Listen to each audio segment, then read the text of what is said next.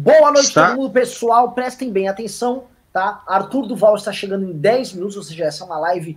Teremos um ilustre convidado, o senhor Mamãe Falei, o homem do bíceps mais sexy da Zona Leste de São Paulo. E estou também com o meu clássico parceiro de ML News aqui, o professor Cabum, Ricardo Almeida. Vamos falar sobre rolezinho de Bolsonaro, vamos falar de cloroquina, vamos falar de politização de remédio, vamos falar de Dória. O Dória está instalando aqui uma ditadória. O que, que, que, pretende ele? Será que ele quer ser um grande tirano ou um pequeno tirano aqui de São Paulo? A mulher que invadiu a transmissão da Globo gritou: Globo é um lixo, Bolsonaro tem razão ou até o Ciro Gomes, que ele consegue estar em todas as posições políticas ao mesmo tempo. Ele xinga o Mandetta, o Bolsonaro, ele também xinga o Bolsonaro, ele xingou o Meirelles, ele xingou todo mundo, tá? O, o, e ele chamou inclusive o Bolsonaro de ladrão. O que demonstra que Ciro Gomes, ele consegue agradar todo mundo, tá? Você vai ter posição do Ciro Gomes para agradar todos os, todas as posições políticas ao mesmo tempo, tá? E aí teremos então um programa bem doido. Ricardo Almeida, antes de começar aqui, queria uma, uma breve reflexão sua tá? Sobre esse, esse rolezinho do Bolsonaro. Uma breve reflexão, tá? Ele está agora teorizando sobre o direito de vir dele, quais os limites dele, homem comum. É, ele só queria comer um doce. Que, que não, eu, eu achei essa parte a mais fantástica de todas. Aí perguntar, não, tomar um sorvete, né? Sabe como é que é, né? O sorvete de chocolate o cara não pode deixar de tomar. Só porque é, tem uma é, pandemia é, global o cara vai parar de tomar sorvete. Pelo amor de Deus, mantenha o sorvete e depois a gente vê a questão da pandemia. Enfim, é assim, é mais do mesmo, é mais um gesto farsesco, caricatural, burlesco do presidente Bolsonaro, no sentido de minimizar a crise, porque assim, com esse é curioso que com esse gesto ele volta a fazer aquilo que classicamente ele fez no início da pandemia, minimizar a crise, né? Porque assim, se você não tem, se você tem uma doença, todo mundo tem que ficar em casa, e o motivo do cara sair é para tomar um sorvete, ele está dizendo para todo mundo, olha, essa é uma grande besteira. Você não é. tem que ninguém tem que se preocupar com isso. E ele foi lá, tomou sorvete, né, tossiu, meteu a mão no, no nariz. um vídeo, um vídeo muito engraçado. É. A apoiadora, coitada do Bolsonaro, a senhora, né, como só acontecer com os apoiadores do Bolsonaro, os quais estão é, supra-representados na terceira idade, e tava lá ela, velhinha, e dando a mão assim, né, pro ídolo, né, como se fosse uma group adolescente dando é. a mão pro Justin Bieber. E aí chega o Bolsonaro, mete o dedo no nariz, faz assim pau! E pega na mão dela.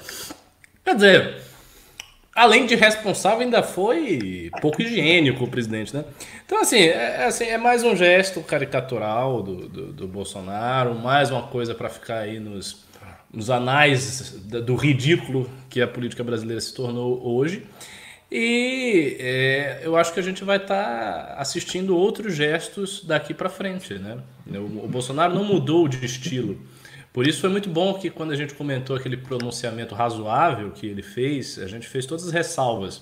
Nós dissemos, olha, o pronunciamento foi, foi, foi bom e tal. Você disse que não foi, eu cheguei a dizer que foi, mas no dia seguinte ele vai fazer diferente. Dito certo, no dia seguinte ele já era, o, já era o mesmo Bolsonaro de sempre, e essa saída é muito ilustrativa. Né? E ele ainda respondeu uma grosseria aos jornalistas, depois de ele falar aqui do, do sorvete, ele disse: Ah, não, eu fui tomar sorvete e depois ele falou alguma outra coisa. Fui fazer, eu fui fazer exame de gravidez. Eu acho que foi isso. é, é isso não tá vendo, não, minha barriga? Tá achando que eu tô grávida? Eu fui fazer exame aí, pô. pra gerar um novo Carluxo. Sim. Como se a gente suportasse uma coisa dessa. É, é. E tá, é uma situação complexa. Deixa eu te comentar antes da chegada do Arthur aqui. Sabe que hoje eu andei brigando com uma, uma conterrânea sua. Ah, a Daiane Pimentel? É. Ah, fiquei sabendo. Não, a Daiane tá doida para entrar na isentosfera, né? Agora é. que o presidente está declinando e ela foi oficialmente expulsa dos amigos do, daquele seletíssimo clube dos amigos do rei, na Sim. época do racha do PSL, ela está querendo entrar na isentosfera. Mas ela não vai entrar. Não vai entrar, porque a professora Daiane é uma oportunista clássica, oportunista de marca maior. Fez de tudo o que era possível para prejudicar o MBL lá na Bahia, né? tentou tomar manifestações do MBL, tomou manifestação do movimento, é, tretou com Siqueira, brigou com todo mundo, fez conchavo político com a CM Neto para botar o marido dela lá, é, criou treta com a Câmara dos Vereadores em Salvador. Quer dizer, o, o, o histórico dessa mulher, no tempo curto, curtíssimo do mandato dela ainda, né? Já é um histórico muito ruim. Então, assim, ela é uma oportunista, ela tá vendo que o barco tá furado, né? Tá começando a afundar e tá querendo se acoplar em outro lugar. E daqui a pouco vai dizer, não, eu nunca fui bolsonarista. Tá, aliás, ela Sim. já diz, né? Eu não, eu, eu, eu, era apenas pelo Brasil, né? Eram os meus valores. Então, é tipo, ela tinha valores muito importantes para ela e Bolsonaro traiu os valores dela. Aí ela se Sim. sentiu sabe, magoada. Aí por isso ela foi traída. Ficou amarga, cortada, é. né? muito, muito, é muito malaca, muito, muito pilantra, cara. E sabe o que eu fico mais puto? É a disfarçatez. Porque é o seguinte, é, essas figuras, é ela, tem, to, tem toda essa linha de produção de Bolsonaro que deixou, que abandonaram o, o Bolsonaro. Tudo bem, vocês querem sair, cara? A vida também é feita de perdão, agora peça perdão. Fala, eu errei, tá? Agi assim, assim, assado com tantas pessoas. Não tem isso, é disfarçatez pura. É tipo, não, eu amava o Brasil, amava Bolsonaro me traiu, continuo amando muito e posso continuar sendo a mesma pessoa porca que eu sempre fui. E, cara, não vai dar certo, não vai dar bom, assim, já avisando ela, pessoas muito maiores do que ela, como por exemplo a Joyce Hasselman, tô tentando ir por esse caminho, tá dando tudo errado. As pessoas já, já entenderam qual é o, o rolê dessa turma. É muito diferente, por exemplo, do, do Nando Moura, que tá pagando todo dia seus pecados. Todo dia ele tá pagando um pecado. Ele tá sendo muito duro com o presidente, e ele sempre lembra que eu fui, eu, eu com ele. E por mais que ele venha com esse papo de fui traído, não sei o quê, dadadi, dadadá, ele faz um investimento público na, na campanha contrária, perdendo seguidores. Então o Nando Moro ele tá perdendo seguidores uma linha corrente. Essa aí não. Virou a chave, tá tudo bem, já tô com meu fundão aqui, fiz minha opção política e acha que o, o barco anda. Não vai ser assim, cara. Essas é. pessoas é. que endossaram eles vão, vão ter que pagar um preço grande. Em, em relação ao Nando Moura, ainda tem a seguinte diferença, né? O Nando, ele era um youtuber grande na direita antes da onda Bolsonaro começar efetivamente a deslanchar. Ele não era Sim. um ilustre desconhecido que se acoplou ao bolsonarismo, fez vídeos sobre Bolsonaro e de repente cresceu e ficou gigante. Não, não foi essa a, a trajetória dele. Ele já era um youtuber grande, já era conhecido, ele, ele surfou assim, na onda da direita que todos os grupos todas as agremiações surfaram juntas. Então, assim, ele já era grande. O caso da Daiane Pimentel é diferente. Daiane Pimentel não existia na direita baiana. Ninguém sabia quem ela era em 2015, 2016. Ninguém sabia, ninguém tinha a menor ideia. A mulher não, não aparecia em lugar nenhum. Aí, ela, o que, que ela fez? Ela fez um vídeo com falando de Bolsonaro. Depois fez um vídeo com Eduardo Bolsonaro. E a partir daí se tornou a professora com Bolsonaro. Né? Porque, não, porque existe tudo isso, né? Tipo, o cara é o chapeiro do Bolsonaro, a professora do Bolsonaro, o negão do Bolsonaro. É, é, qual, você é qualquer coisa com o Bolsonaro. Tipo, eu sou, sei lá, o bodybuilder do Bolsonaro. O, é, o filósofo do Bolsonaro. Coisa. Qualquer coisa, desde que você esteja com ou seja do Bolsonaro. E aí é que ela deslanchou. Então, antes ela não era nada. Portanto, no caso dela, a carreira dela realmente foi toda pavimentada pelo Bolsonaro. Foi o Bolsonaro que fez ela se tornar deputada federal. E agora ela quer sair porque tá vendo que o declínio é iminente. Como dizia o Pino Corrêa de Oliveira, a bagarre é iminente. O que, que é uma bagarre? Bagarre é a queda de todas as coisas, a putrefação, a destruição, entendeu? Pessoal, estamos aqui com uma, com, com uma figura ilustre, chegou com seus músculos bem torneados, com a barba bem hum. feita, o cabelo bonito, com toda aquela sensualidade que só o jovem brasileiro pode ter. Arthur Duval, boa noite para você. E aí? Beleza é tá? aí? Questionando Tamo tudo? aí, cara. Acabei de fazer uma entrevista aqui com o Claudio Lotenberg sobre uh, a situação da saúde e vai sair no canal domingo. Amanhã vai sair o vídeo daquele projeto, Renan, sabe aquele projeto do automatizador do. Sim. Vai sair amanhã sobre isso e domingo sobre o com o Lotenberg falando de cloroquina também, falando de várias coisas. E achei bem legal, cara. E qual que é a pauta de hoje que a Jennifer mandou e eu nem vi, na verdade? Cara, hoje a gente vai começar a falar primeiro aqui sobre o rolezinho que o Bolsonaro deu alegando que ele tem o direito constitucional de ir e vir. Depois vamos passar aqui sobre o rigor do isolamento em São Paulo com o João Dória Júnior. Vamos falar sobre Globo e sobre a mulher que invadiu, e de certa forma também sobre a postura da Globo na crise, sobre como anda a imagem da Rede Globo. E por fim, tem Ciro critica Mandetta, chama Bolsonaro, mas vamos, acho que nem vale a pena perder muito tempo com o Ciro, uh, o Ciro bagaceiro aqui, não. Queria começar. Não, só, só, só, leia essa manchete maravilhosa, né? Porque é, a, a manchete está é, muito boa. Ciro critica Mandetta, chama Bolsonaro de ladrão, ataca Guedes e culpa Lula. Caramba. Ele, ele atacou todo mundo. Eu recebi um meme, que é aquele quadrante lá da direita liberal, ó, ó, e aí aparece o Ciro, cada um ele agrada um lado. Ele, Ciro ataca Mandetta num, no Guedes ele, ele, ele vai para a esquerda não progressista, na outra chama Bolsonaro de ladrão e na outra o Lula. Então, tipo, ele tem, tem estilo para todo mundo.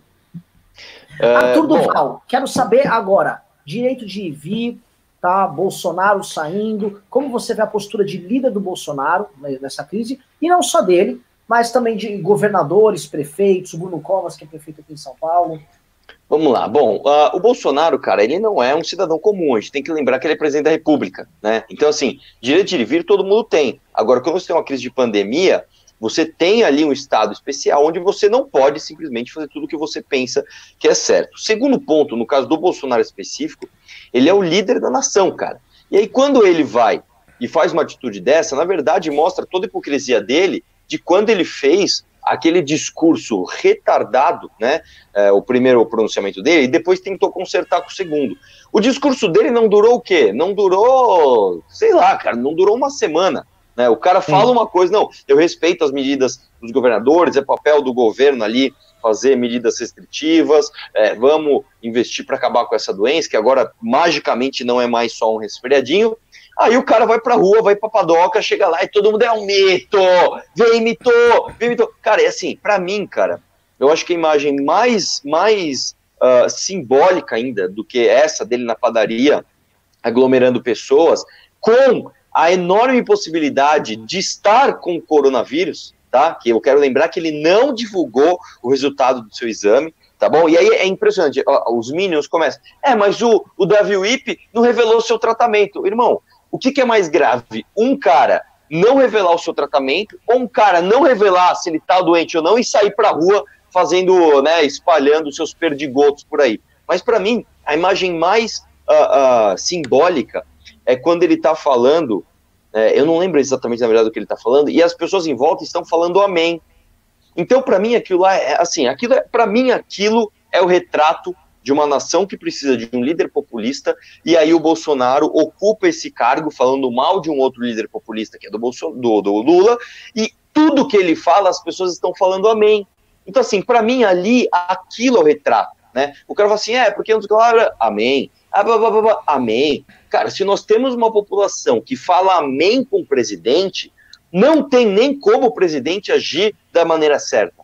Se ele, se tudo que ele faz, as pessoas falam amém, acabou, cara. Assim, a sociedade perdeu o seu papel de fiscalizadora, perdeu o seu papel de, de, de, de, ser ativa na hora de exigir boas ações e passou a ser uma sociedade que fala amém com o presidente. Né? Então, assim, eu acho uh, uh, triste que nós estejamos nisso. Eu acho que se o Bolsonaro, cara, eu arrisco dizer o seguinte: se o, o teste do Bolsonaro vier à tona, der positivo, o que ele fez é um crime é um crime de verdade. Ele está dando de presente para toda a esquerda: olha, esquerda, peçam aqui o meu impeachment, né? converse com o Rodrigo Maia, peçam o meu impeachment, porque eu estou cometendo um crime. Ele está dando de presente isso para, para a esquerda. Então, assim, é um absurdo esse completo, é, é isso que ele está fazendo. Uh, uh, tinha, vocês falaram da, da, saída dele, tinha mais uma coisa, o que, que era? Assim, eu listei outras pautas ali, mas no começo a gente vai desenvolver esse assunto da saidinha tá. dele, porque é, essa saída foi, foi meio, meio engraçada. Que esse discurso, o Ricardo tava falando antes. É, tipo, eu fui tomar um sorvete, como se fosse a coisa mais pueril, tranquila. Ah, olha só, fui tomar um sorvetinho ali. O cara precisa mobilizar toda uma equipe de segurança, uma equipe de mídia, uma, assim, uma monstruosidade de pessoas, carros uh, ao redor dele. Vai a imprensa ao redor, porque é o presidente da República, ele não é um tiozão do churrasco indo no, tomar um sorvete. Sendo que, obviamente, ele pode encomendar um sorvete, ele com certeza tem um Palácio do Alvorada, um Palácio do Planalto, sorvete para ele tomar. Ele estava numa ação populista e, e, duas coisas aconteceram. Foram, houve os fãs dele que estavam ao redor ali, mas houve também um número bem grande de pessoas vaiando e fazendo panelaço ao redor. Você teve imagens que agora estão começando a se tornar mais comuns do Bolsonaro sendo maltratado em público ou recebendo a rejeição que ele não estava acostumado a receber. Aí eu vou para um ponto aqui que vou jogar bola para vocês, tá? Sobre essa rejeição.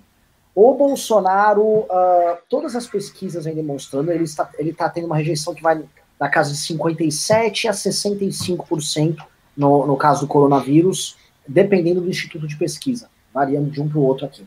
Mas o fato é, majoritariamente ele está sendo rejeitado, e quando a gente olha, a classe média, que era a fortaleza eleitoral dele, ela está abandonando o Bolsonaro aos montes. A classe média está fazendo quarentena, a classe média acredita na necessidade da quarentena, ela está mais estudo sobre o caso, e ela está rechaçando demais. E é a primeira vez que, de certa forma, é, a gente está vendo a classe média ficar de fora de uma narrativa de vinda, narrativa essencialmente política, de vinda do campo da direita, e se agarrar à velha imprensa e começar a construir suas tomadas de posição a despeito da direita, porque a classe média foi o esteio, ela foi a âncora de um processo quase revolucionário que a gente viu nos últimos anos. É a, é a equipe, é a turma que apoia, apoiou você, é, a, é as tuas redes sociais, Arthur, é a galera que votou. Boa parte da classe média hoje ela tá muito, muito puta com o presidente da República. O presidente da República está indo buscar um eleitorado mais simples, religioso, classe D, E, as pessoas que falam amém a ele ali. Né? É, lembra, quando você fez aquela. Você perguntou quando foi, ele estava ele tava falando mal do Mandetta, falou que a caneta dele é forte, e ele ia punir quem tivesse traindo ele e tal, e o pessoal, amém, amém, amém. Ele estava basicamente fritando o Mandetta. Como você vê isso, Arthur, e como o Ricardo vê? Cara, eu, eu acho o seguinte, é, eu tive empresa, né, eu tenho empresa até hoje, e é o seguinte, velho, se você tem um chefe que ele precisa falar quem manda aqui sou eu, ele já tá errado. cara, é, se o cara precisa chegar na empresa dele e falar quem manda aqui sou eu, ele já tá fazendo merda. Né? O que o Bolsonaro fez de ter que publicamente falar, eu tenho a caneta, tá? É, é, assim, mostra que ele, que ele é um ridículo. Inclusive, cara, inclusive, se ele tem tanta certeza de que o Mandetta tá errado, de que o Mandetta é um genocida, como diz o seu filho Carluxo, por que, que ele não demite o Mandetta e coloca Osmar Terra logo? Eu, eu, eu, eu não entendo, cara, qual é o impeditivo que ele tem. É, é, é eu, eu, realmente, é, só falta ele falar que ele vai sofrer impeachment, né, igual ele fez com o negócio do fundão ele está sendo obrigado a manter o Mandetta? Então, por que, que ele está mantendo o Mandetta lá? E todo mundo sabe o porquê. Ele sabe que é porque, se ele demitir o Mandetta, a popularidade dele vai ser ainda mais afetada. Né?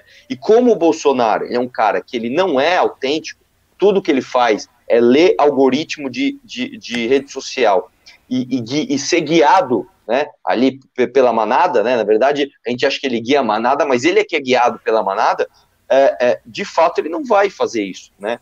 E aí é uma coisa triste que chega a um ponto do cara não ter como uh, mais negar, né? Então aí chegou um ponto onde, pô, não posso mais negar, não posso mais falar de resfriadinho e de gripezinha. E aí o cara começa, né, a querer pagar agora de farmacêutico, porque agora parece que a cloroquina é a droga do Bolsonaro. O cara é tão mito, velho, ele é tão foda que até farmacêutico o cara é. Né? Então, assim, eu, eu não sei da onde do laboratório que ele deve ter lá na casa dele, o Bolsonaro, ele inventou esse remédio, ele é o, ele é o pica das galáxias, né? E ele simplesmente está falando para todo mundo: olha, vão para cima, vamos usar a cloroquina, que vai dar tudo certo. E as coisas não são assim, velho. Eu acabei de conversar com um médico que falou que, cara, sim, você pode ter efeito, uh, tem um nome quando você tem uma droga, uma coisa, e você usa ela para outra, para outra uh, patologia, mas sem uh, os estudos científicos, cara, você simplesmente não pode afirmar. Você pode usar. Ó, oh, tudo bem, eu quero usar, eu vou assumir o risco de usar isso daqui e quero é, assumir esse risco. Tudo bem, tá dentro da sua liberdade individual. Agora, você não pode, enquanto líder de uma nação, sem nenhum aspecto científico, nem você receitar uh, água com limão e nem receitar cloroquina, porra. Você não pode fazer isso. E o que ele tem feito é justamente isso, um exercício populista que está se mostrando já é, ineficiente né? Porque se ele está começando a ter que falar que ele tem a caneta, porque ele não pode demitir um ministro popular, ele realmente está se perdendo na sua estratégia, cara. Então eu acho que isso é muito perigoso, porque isso não fode o Bolsonaro, isso fode o Brasil inteiro. Ricardo Almeida. Precisamente. Então, quando você falou da, do dilema da classe média, eu me lembrei de um ensaio que o Otto Maria Carpo escreveu muitas décadas atrás, cujo título era a universidade, a ideia da universidade às classes médias. E ele dizia ali naquele ensaio uma grande verdade. Ele dizia que em todos os processos históricos transformadores, né, grandes revoluções, mudanças de paradigma, mudanças de ordem política, dentro da ordem política contemporânea, seja a partir do iluminismo, sempre as classes médias tiveram papel proeminente. Foi assim na Revolução Francesa, foi assim na Revolução Russa, foi assim na ascensão do fascismo e por aí vai. E por que, que isso acontece? Porque a, a classe média ela é, é peculiar em relação às outras classes.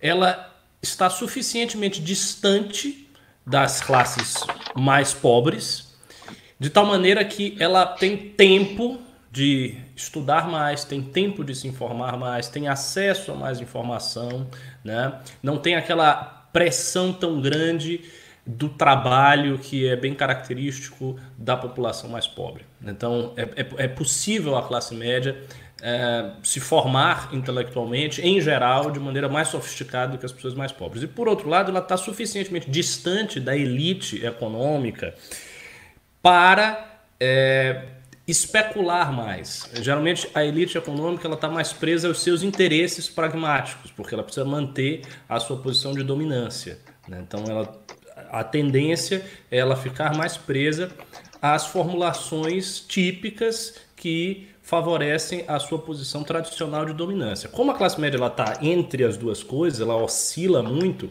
isso faz com que é, ela acabe sendo a classe formadora por excelência. Então é da classe média que saem os advogados, os, os tribunos, né, os escritores, geralmente, os historiadores, os pesquisadores. Geralmente toda essa gente vem das classes médias. Então, o que, o que, que isso acaba é, provocando? Se a classe média está se afastando de Bolsonaro, é porque a opinião pública está se afastando de Bolsonaro. E aí vem um detalhe. Quando houve aquele processo do impeachment, houve uma cisão da opinião pública. Então, você teve uma opinião pública oficial, né, nos canais oficiais, que não estava absorvendo o processo que estava, na verdade, recebendo golpes do processo histórico que a gente havia começado. Então, as pessoas ficavam desnorteadas, elas não sabiam entender, categorizar a direita, elas não sabiam lidar com o fenômeno. Isso é a opinião pública oficial. E você tinha uma opinião pública em formação, né, que já estava em formação desde, desde a década de 90, mas que estava ali. É, é, aumentando, crescendo vertiginosamente e tal, era uma opinião pública fora do mainstream. Esses blogs, jornais, formadores de opinião da direita, youtubers aí, como o nosso Arthur Duval, enfim, to, to, toda essa galera estava dissociada dessa opinião mainstream e muito forte. O que, que acontece? Estas pessoas, as melhores pessoas desse lado, começaram a passar para um lado do antibolsonarismo também. Então elas começaram a convergir em muitas pautas com a própria opinião oficial, a opinião da mídia. E aí esse campo aqui, ele foi ficando esvaziado. Então o campo do bolsonarismo, em termos de opinião, ele está cada vez mais esvaziado. Como ele está cada vez mais esvaziado, todo mundo está vendo isso. E como para a classe média a questão da quarentena é muito importante, porque ela pode fazer a quarentena e ela quer se preservar, dado que tem uma epidemia aí no mundo, o que, que acontece? Esse campo aqui ele vai ficando todo esvaziado, a opinião pública da classe média vai se evadindo e vindo para o outro lado e o Bolsonaro fica sozinho. Então, se isso vier a se consumar perfeitamente, eu acho que ele vai ter grandes dificuldades eleitorais, porque eu não acredito que ele consiga chegar bem numa eleição tendo apenas uma parcela do povo. Mas é lembrando que assim ele tem uma fraqueza também nas classes populares, que é o fato de ele não ser bem aprovado no Nordeste né? o Nordeste, onde se encontra a, a, a, maior quantidade assim, de pessoas mais pobres, a, a, massa das classes populares nordestinas é consideravelmente mais é, precária do que no Sudeste e no Sul e no Centro-Oeste, lá ele não tem aprovação. Então ele não vai conseguir fazer a, a, aquele, aquela estratégia petista né, de se consolidar nas classes mais pobres. Sim e deixar a classe média voar. Ele não vai conseguir fazer isso.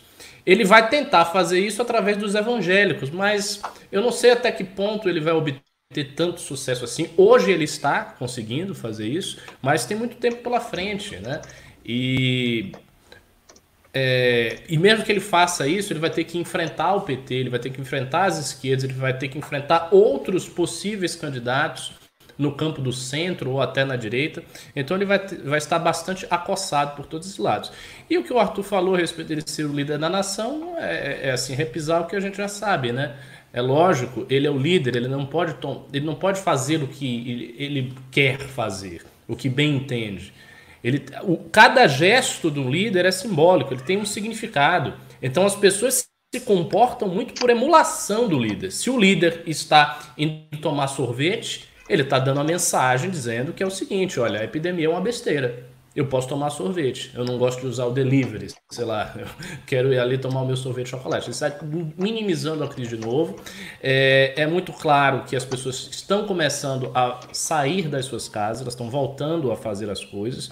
Eu acho que esse retorno das pessoas às ruas tem muito a ver com a postura do próprio presidente. Ou seja, se a gente tivesse um presidente que fosse claro em dizer, olha, a epidemia é grave, vocês têm que ficar dentro de casa, a gente não pode sair, o país tem que estar unido para enfrentar o coronavírus. Se, tivesse, se ele tivesse tido esse arco desde o início, provavelmente menos gente estaria saindo às ruas. Então ele também influencia a saída das pessoas. E com esse gesto de agora, ele vai influenciar mais ainda. Ou seja, mais gente vai é, se sentir confortável para sair da quarentena, para sair do distanciamento social, haja vista que o presidente saiu. Então, se o presidente fez, né, por que, que eu não vou fazer? Se ele, que é o líder, fez, por que, que eu, que sou um cidadão comum, não vou fazer? Então, o gesto dele tem consequências para toda a sociedade. Ele sabe disso, ele quis agir assim, de propósito, é lógico. E, bom, a gente está à mercê dos atos do Bolsonaro. Eu vou jogar uma pergunta aqui para vocês, uh, que é o seguinte, até botei o título voltado a isso. Bolsonaro pegou a Globo. Vocês viram hoje, é, eu queria primeiro perguntar, vocês viram o vídeo lá daquela uma moça que Sim. invade lá, o, acho que é o SPTV, a Globo de São Paulo tal, e ela foi e gritou, Bolsonaro tem razão, foi afastada ali e tal. Mas nós estamos começando a ver um nível de histeria por parte da militância muito similar ao lulismo radical e do lulismo quando o Lula começou a brigar com a imprensa. A gente teve um, um lulismo bem louco, acho que vocês não vão lembrar, lá por 2006, ano da reeleição do Lula, que o Lula começou a jogar culpa na imprensa sobre o caso do mensalão, dizendo que tentaram dar um golpe nele. E aí os petistas, que naquela época estavam grandes, mobilizados, igual os Minions uh, estavam especialmente no passado, eles foram para cima e era ataque o tempo todo na imprensa, pau, pau, pau, pau, pau. Em 2010, na eleição da Dilma, também, mas não com a mesma raiva, porque eles já estavam mais soberanos. O que eu tô vendo hoje são os Minions com um ódio tremendo indo pro pau. Vou passar a bola para vocês aqui, tá? Primeiro uh, pro Arthur. Arthur Duval, cara, Globo, como você vê a Toda Poderosa? É, como você vê a cobertura dela nessa questão do coronavírus? É, teve até um hoax aí que rodou, até fiz um vídeo sobre uma mulher falou que a Globo deve um trilhão e tal. Como analisar e como trabalhar essa questão Globo, você que é um homem midiático, você que entende como é que opera isso? Cara, eu acho o seguinte, em primeiro lugar, a Globo, né, ela é mais odiada do que tudo. É, uma vez eu cheguei a conhecer é, um cara, não vou nem citar o nome dele, que ele trabalhou para a CBF, e a CBF é uma instituição muito odiada é, no Brasil. As pessoas não gostam da CBF, principalmente depois do estouro dos escândalos de corrupção da CBF né?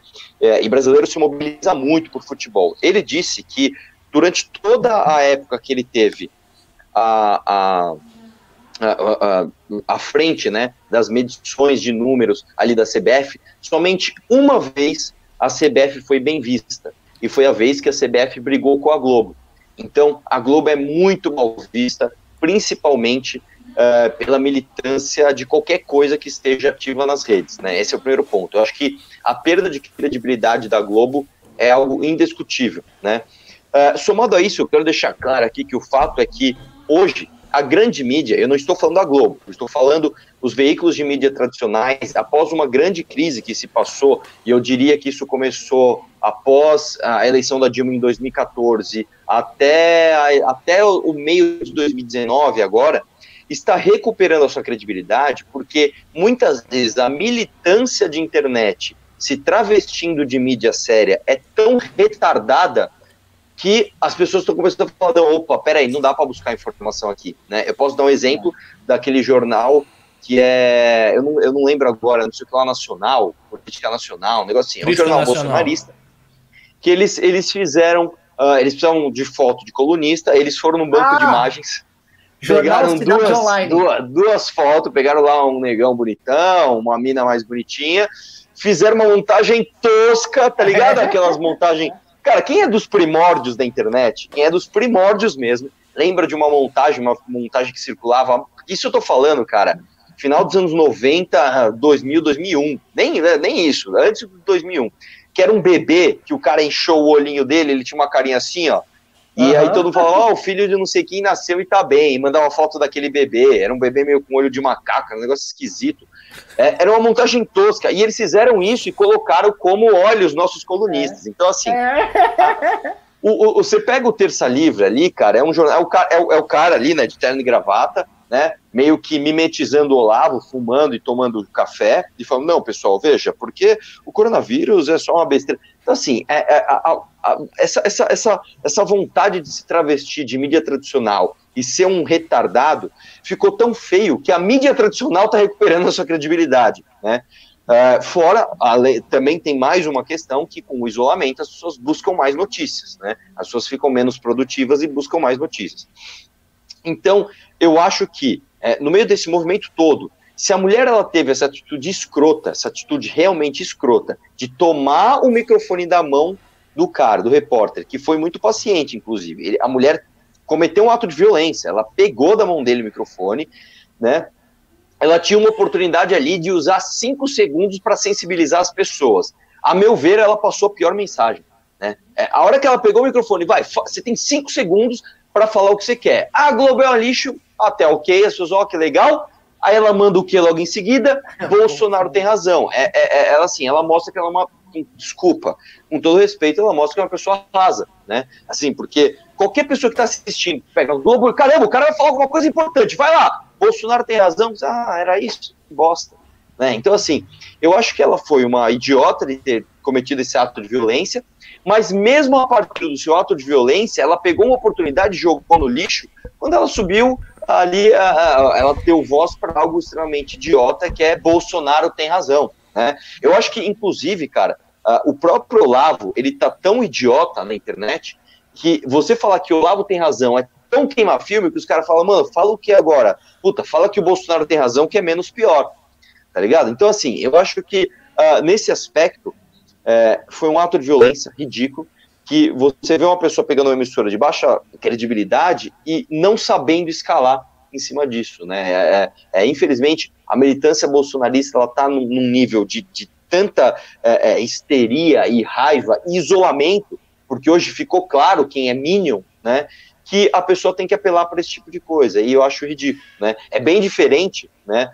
De, eu tenho certeza que vão recortar esse trecho, vão usar, e aí vai ter esquerdista falando, falou o cara que era truculento, que é com a câmera na cara das pessoas, cara, eu em nenhum momento tomei nada dos outros. Em nenhum momento eu peguei a força microfone de ninguém. Uma vez, inclusive, um cara que estava protestando a favor da Petrobras na Paulista, eu pedi o microfone para ele e falei para todo mundo mal da Petrobras, num, num, num, bagulho da Petrobras, mas ele me deu o microfone, eu não peguei na mão dele, né? Segundo ponto, eu nunca, em nenhum momento, né, é, é, agi de maneira é, é truculenta a ponto de falar palavras de ordem, que é, um, é, um, é, um, é uma tática até, eu não quero comparar, mas é uma tática até nazista, né? Você pegar e começar a repetir é, frases simples e burras de fácil mimetização das outras pessoas, que é uma tendência dos, dos dias de hoje, né? Inclusive, eu estava vendo hoje, inclusive, um estudo que mostra que você pegar as músicas uh, nos últimos 15 anos, as músicas que mais fizeram sucesso são as músicas mais simples, musicalmente falando, e as músicas que têm menos variação de vocabulário né? Uh, inclusive, vou até, já, já que eu tô queimando meu filme mesmo, com geral, já vou queimar mais meu filme ainda com o público que gosta de live sertaneja. Uma das músicas mais idiotas que eu já ouvi, que me deixa com muita raiva, cara. Eu lembro até hoje, eu tinha banda, eu fui viajar com a banda e a gente foi numa van onde tinha dupla sertaneja, e a gente era a única banda de rock numa van de dupla sertaneja, e os caras puseram um DVD, isso em 2005, de uma música que era assim, eu, eu, galera, emoção, é tanta emoção que não cabe no meu coração. E eu, caralho, velho, eu não tô entendendo. O cara fez um DVD com uma música que é o, e o, é tanta emoção que não cabe no meu coração, uh, galera, coração. Era isso a música, era isso a música. Então, quando uma pessoa pega um microfone e grita, é tudo um reflexo disso, do emborrecimento das pessoas. O cara pega um microfone, Globo lixo, o Bolsonaro tem razão. Tipo, cara, você entende quão raso é isso? Né? Então, eu fico triste, cara, eu fico simplesmente triste porque é, é, quando você toma uma decisão política, quando, quando eu tomo uma decisão, se eu comprar uma camiseta que é um lixo, eu vou me prejudicar. Se eu comprar um celular que é um lixo, eu vou me prejudicar. Se eu escolher um carro que é ruim, eu vou me prejudicar. Se eu escolher um presidente que é um lixo, eu vou prejudicar todo mundo. Então, é, as decisões políticas hoje, infelizmente, são tomadas de maneira rasa, de maneira burra e, e, e levam a consequências que deixam essa militância extravasada e, infelizmente, ainda uh, influente. Quer comentar, Ricardo? Ou posso o próximo tema? Não, o Arthur ele fez um, um, resumo aí de 100 anos em um, então eu acho que não preciso comentar, não. Alô? Pera. Tá, então deixa eu comentar aqui, eu vou entrar num outro ponto, que é o seguinte, já tem gente aqui no chat perguntando, e Dória? Vocês não vão falar do Dória? Vocês não vão falar Dória? Eu não vejo problema algum, gente. Vamos, vamos falar do Dória aqui, quem, vamos fazer uma análise crítica sobre o Dória. Topam? Aqui. Porque o Dória, tá muita gente aqui. Então agora vai ser legal que a gente vai debater. Eu sou contra. O que ele fez, soltei vídeo hoje, inclusive. Então vamos lá. Eu acho um tema bem interessante pra gente fazer um debatezinho aqui, tá? João Dória. Eu não, eu não sei, eu, eu não sou um cara que compro de graça aqui a, a tese do Dória ali, não. Eu acho que o Dória a, também está usando isso muito como espetáculo. Eu acho que por uma quarentena que está completamente enfraquecida em São Paulo, chegou a ter engarrafamento ontem, e pelo que eu ouvi, rolou engarrafamento hoje. Você querer usar as operadoras para mostrar que você consegue mandar mensagens e que você tem um rastreamento é muito dourar a pílula para um cara que podia muito bem estar tá fazendo outro tipo de medida, que inclusive soa bem menos invasiva e autoritária do que essa. Me mostra novamente o João Dória marqueteiro, e utilizando marketing à frente de medidas mais simples, menos marqueteiras e mais efetivas. O fato é, o estado do João Dória, se o João Dória acredita de fato na tese que ele está defendendo, eu imagino que ele acredita, não está sendo efetivo em fazer valer. A gente pode levantar razões mil aqui, mas ele não está sendo efetivo. São Paulo está tendo problema e assim, não adianta, eu vejo muita gente colocando, não, não, São Paulo vai segurar um pouco a onda, mas, meu, quando chegar nos estados mais pobres, não é bem assim, cara. O estado mais. Os dois estados mais desenvolvidos dos Estados Unidos são a Califórnia e Nova, e Nova York, que tem a cidade de Nova York, e estão penando pra caralho, em especial o estado de Nova York, que dá para criar alguma similaridade com São Paulo. Então, eu, eu, eu tô vendo isso aí muito. Eu, acho o Dória é tão marqueteiro que eu acho que essa medida não chega nem a ser uma medida de exceção, porque isso é um marketing de exceção da parte dele. O que, que você acha? Bom, o que eu acho, vamos lá. Eu, pessoalmente, cara, é, uma vez, faz tempo isso, foi no ano passado, a gente estava no gabinete lá, e aí eu não sei, não lembro que, que brincadeira que alguém estava fazendo com o outro, e aí o cara falou, cara, olha só o que eu descobri aqui, né? O cara entrou no computador lá, eu não lembro, acho que foi o Andres, e falou, cara, é, é, eu, não, eu, acho que foi, eu não lembro.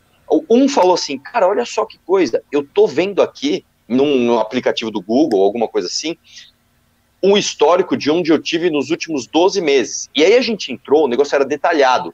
Tipo assim, tinha a, o quanto ele permaneceu no endereço específico há 10 meses atrás, cara. Cara, todo mundo, caramba, meu, aí a gente foi procurar, o meu não tinha. Aí eu fui fuçar lá, o meu tava desativado, né? Aí o, o a galera, ó, um viu, ó, desativou tal, o, o outro falou, não, vou deixar ativar, tal, tal, tal. O que que isso mostrou? Cara, isso, em primeiro lugar, assustou, porque esse cara, caralho, velho, que coisa esquisita, né?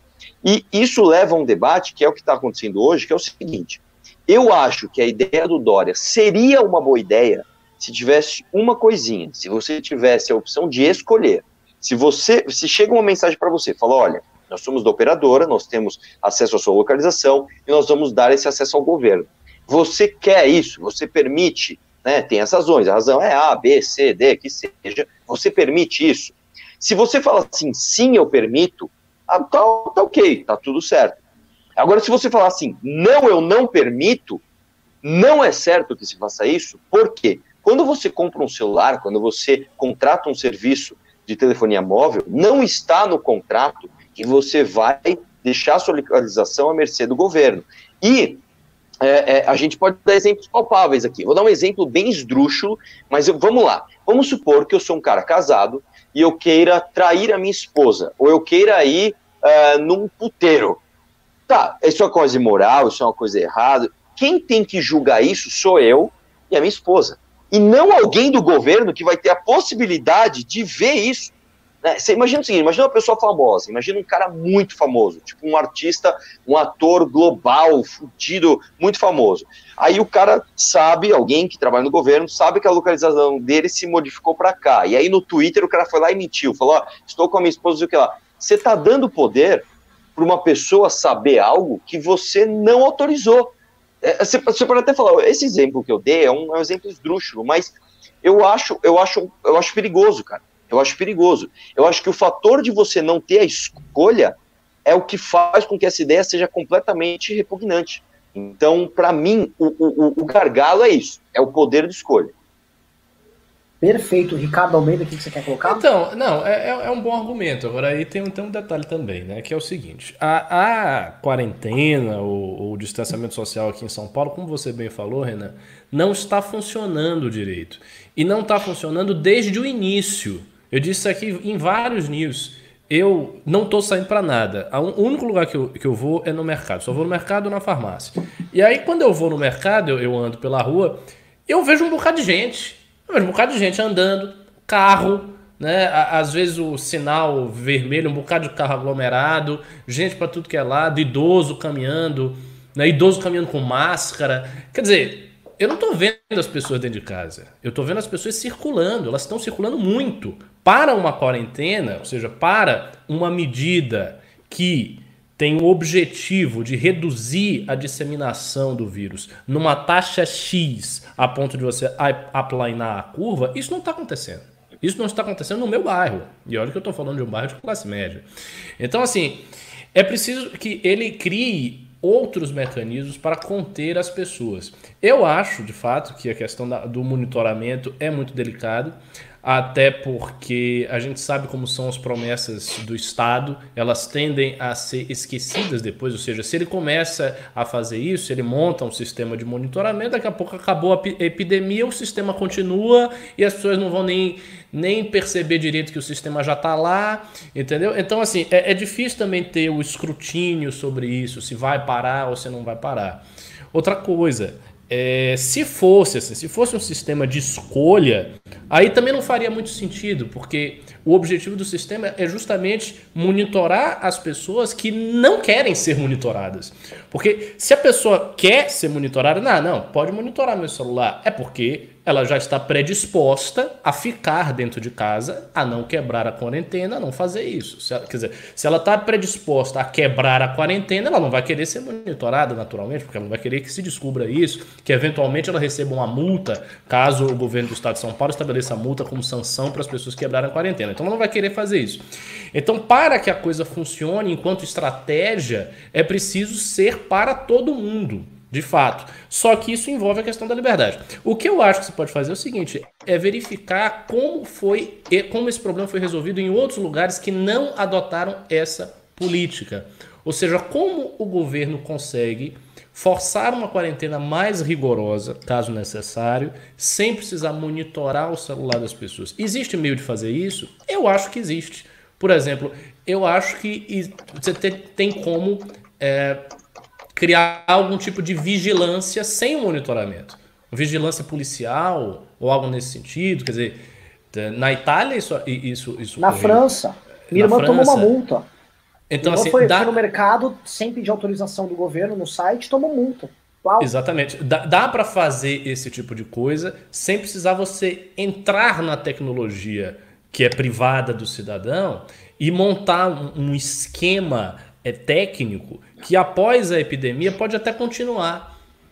Então eu acho que isso seria uma solução, digamos assim, intermediária. E eu vi que o, que o Dória está fa querendo fazer algo nesse sentido. Ele está querendo é, estabelecer multa e até sanção de prisão, né? Que eu, eu, eu, vi na pauta.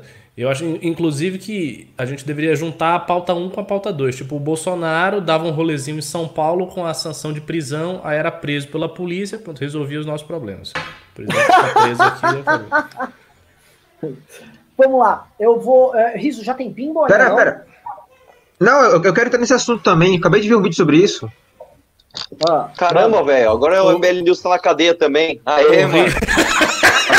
é de time e tudo.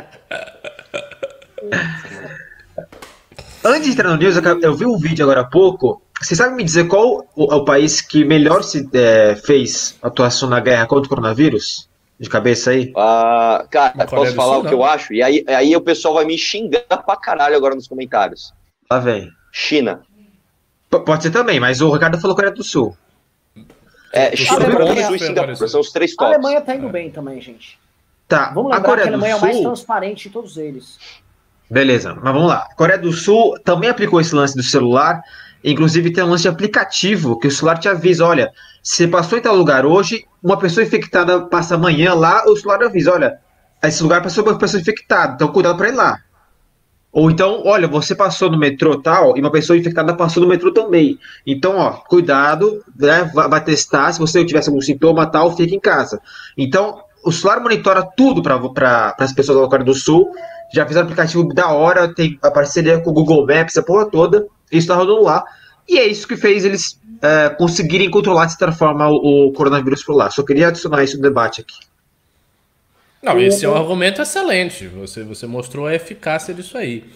Agora, assim, é, para você complementar esse argumento, você tem que é, pegar os exemplos de países que talvez não tenham sido tão eficazes quanto a Coreia do Sul, mas que são eficazes e que não fizeram isso. Porque aí você chega num intermediário ponderando dois bens. Porque no caso da Coreia do Sul, eles conseguiram, tá? Foi muito eficaz. Mas eles estavam ponderando apenas a questão da segurança e não a questão da liberdade. Até porque se trata de um país asiático cuja tradição de liberdade é muito menor do que a gente tem no Ocidente. Então é preciso ver como os países ocidentais que ponderam esses dois bens resolveram essa questão. Talvez eles conseguissem alguma coisa intermediária, como eu acho que seria o caso. É, eu, eu, eu, pessoalmente, eu sou cético em relação a isso, porque, cara, é, vamos dar um exemplo aqui. Quando você toma uma multa de trânsito de radar, né? Você, você já viu, chegou a aviso na tua casa com a tua foto e tem uma tarja preta ali no, no, no, no, no visor, né? É, não dá para ver quem é que estava dirigindo o carro ou se essa pessoa está com alguém. Por que isso? Por causa do risco de você uh, ter mentido para alguém e a pessoa descobrir por meio de uma multa que era você dirigindo o carro ou ao contrário, porque você está com uma pessoa indesejada ali e, sei lá, você está com a tua amante e a tua esposa pega a tua carta, por exemplo. Né? Não é papel do governo fazer é, isso. Eu acho que quando a gente, num país como o que nós temos hoje, permitimos que as operadoras deem ao governo a localização dos seus celulares, eu sinceramente não acho que é uma coisa boa. Eu não sou teórico de conspiração, eu não acho que vai ter um cara lá, eu não acho isso, eu não acho isso mas eu acho que vai ter, isso abre margem para você acabar com liberdades individuais. Então eu acho que tem outras maneiras de você fazer isso. E caramba, peraí que eu acho que meu celular aqueceu. Vocês estão me vendo bem aí? Tá tudo certo? Voltou. Tá perfeito. Tá, tá, é, eu, vou, eu vou até tirar ele da tomada aqui. Quando acabar a bateria, eu volto com ele na tomada, porque ele tá aquecendo. Tá sendo monitorado, Mas... é, então eu sabe que eu tô em casa. Mas, uh, enfim, esse eu acho que eu acho que é isso. Cara, é, é, é, só uma coisa aqui que é como é muito engraçado, né, velho? Os comentários. Tem, assim, tem cada coisa, velho, que, que é, é demais, velho. É, eu realmente. Eu, eu sou fã dos comentários mais retardados, cara. Mas enfim, vamos, vamos continuar. Ah, tem uns retardados, eu tô dando uns blocos aqui nos retardados, mas. O retardado faz parte, é um gado, o gado vem aqui. Não, eu gosto, cara. Tem, tem eu gosto muito legal aqui. Um, um mandou tipo assim: é, Fora Dória, a, que apoia a China. tá bom, então. É, é... A gente pode falar hoje no Brasil que o Ciro Gomes tem uma relação com o Partido Comunista Chinês. O PDT tem uma relação hoje. Não digo qual, né? Eu não sou conspiratório. Eu sei que ele tem uma relação, já defendeu não, o partido. Tem, tem outra ainda pior, velho. Tem outra ainda pior. O vice-presidente do Brasil encontrou uh, uh, o governador do. De que governador que foi? Eu não lembro qual foi, mas era do PCdoB. Só ah, que. Flávio Dino, Flávio Dino. Flávio Dino. Maranhão. Só que quem é o, o vice-presidente? É o Mourão. Quem é o governador? É o Flávio Dino. O que, que o Carluxo supôs, né? Ah, eles fazem parte de um plano comunista, tanto que eles se encontraram. Ah, velho. Assim, não dá, mano, não dá. Inclusive, cara, eu vou recomendar aqui. Tem um cara, cara, que, assim, se você levar a sério os comentários políticos dele, você vai dar risada que ele é um lixo politicamente, que é o Cauê Moura, tá? Mas ele fez um vídeo muito bom, que é assim, lendo, traduzindo os tweets do Carluxo. E, cara, assim, é hilário, velho. Hilário, é hilário. O Carluxo, assim, realmente, ele é um cara que ele, ele deveria, ele junto com a Dilma, deveriam ser tombados como patrimônio do Brasil e eles viram dar show. Porque é incrível, cara. Tem uma. Tem, ó, o, o Carluxo, ele chegou a, a, a falar o seguinte: eu estou literalmente me matando por causa de tal, tal, tal coisa. Cara, o cara não sabe o significado de literalmente.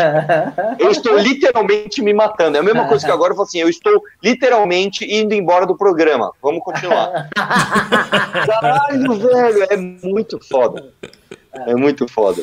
É muito foda. É muito complicado. O problema, assim, que, que me assusta é a gente estar tá à mercê de um cara desses, cara. Hoje nem tanto, né? É, eu recebi um relatório, eu até mandei no nosso grupo de WhatsApp, um relatório que a GV fez sobre movimentações no Twitter sobre a, o coronavírus, e o bolsonarismo ocupa um cluster aí de um máximo uns 15%, não chega a dar 20% da, das opiniões que estão girando. E também o, o, gráfico mostra que é um cluster muito isolado, ele não se comunica com outros agrupamentos. Uh, é preocupante porque é 15% ali no Twitter, que é uma rede bem difusa, mas é 15% de pessoas que não estão razoáveis eles estão adotando uma postura muito específica, que é uma postura muito exótica. Eu gosto de colocar aqui que assim, o Brasil é o país onde o debate sobre o coronavírus ele está no caminho mais bizarro, e esse caminho mais bizarro não surgiu por conta de um grupo minoritário que apareceu na sociedade civil e levantou uma tese. Tipo, sei lá, os, os antivacina se tornaram importantes, ou pintou um apresentador de TV. Não. É o presidente da República, com os filhos dele, criando narrativas malucas o tempo todo, o tempo todo, e a coisa vai saindo do controle. A gente vai ter, eu acho, um problemaço, e acho que é um problemaço que, enfim, o Arthur é pré-candidato a prefeito de São Paulo.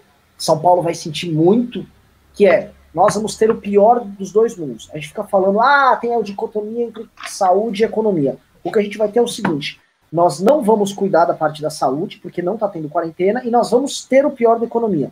Então a gente vai ter, ser, assim, o Brasil vai ter aquele caso é o caso mais clássico de a gente pegar o que, que tem de pior nessa ponta, o que tem de pior nessa ponta, junta aqui e vamos que vamos. o Bruno Covas hoje anunciou que. Não, não anunciou, não, mas comenta-se que nós vamos até junho com quarentena. É, a gente já está no começo de abril, maio, junho, é bastante tempo. Porém, se é uma quarentena que não está eficiente, como é que vai funcionar? Passo a bola aqui para vocês, meus caros companheiros, porque aí, cara, a gente, ó, conversando em bastidores, né? O Kim teve, teve uma reunião hoje com um político importante aqui de São Paulo e ele foi falar de agosto. Fudeu. Aí sim, assim, estamos fodidos de verde e amarelo. Quem quer comentar? Não, não eu, eu concordo inteiramente. Eu, eu acho assim que se não for para ter uma quarentena rigorosa, é melhor não ter.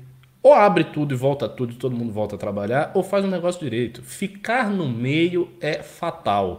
Quer dizer, a economia não vai suportar ficar fechada até agosto. Até agosto é o quê? É abril, maio, junho, julho, agosto. Cinco meses, quatro meses. Você ter quatro meses de economia parada.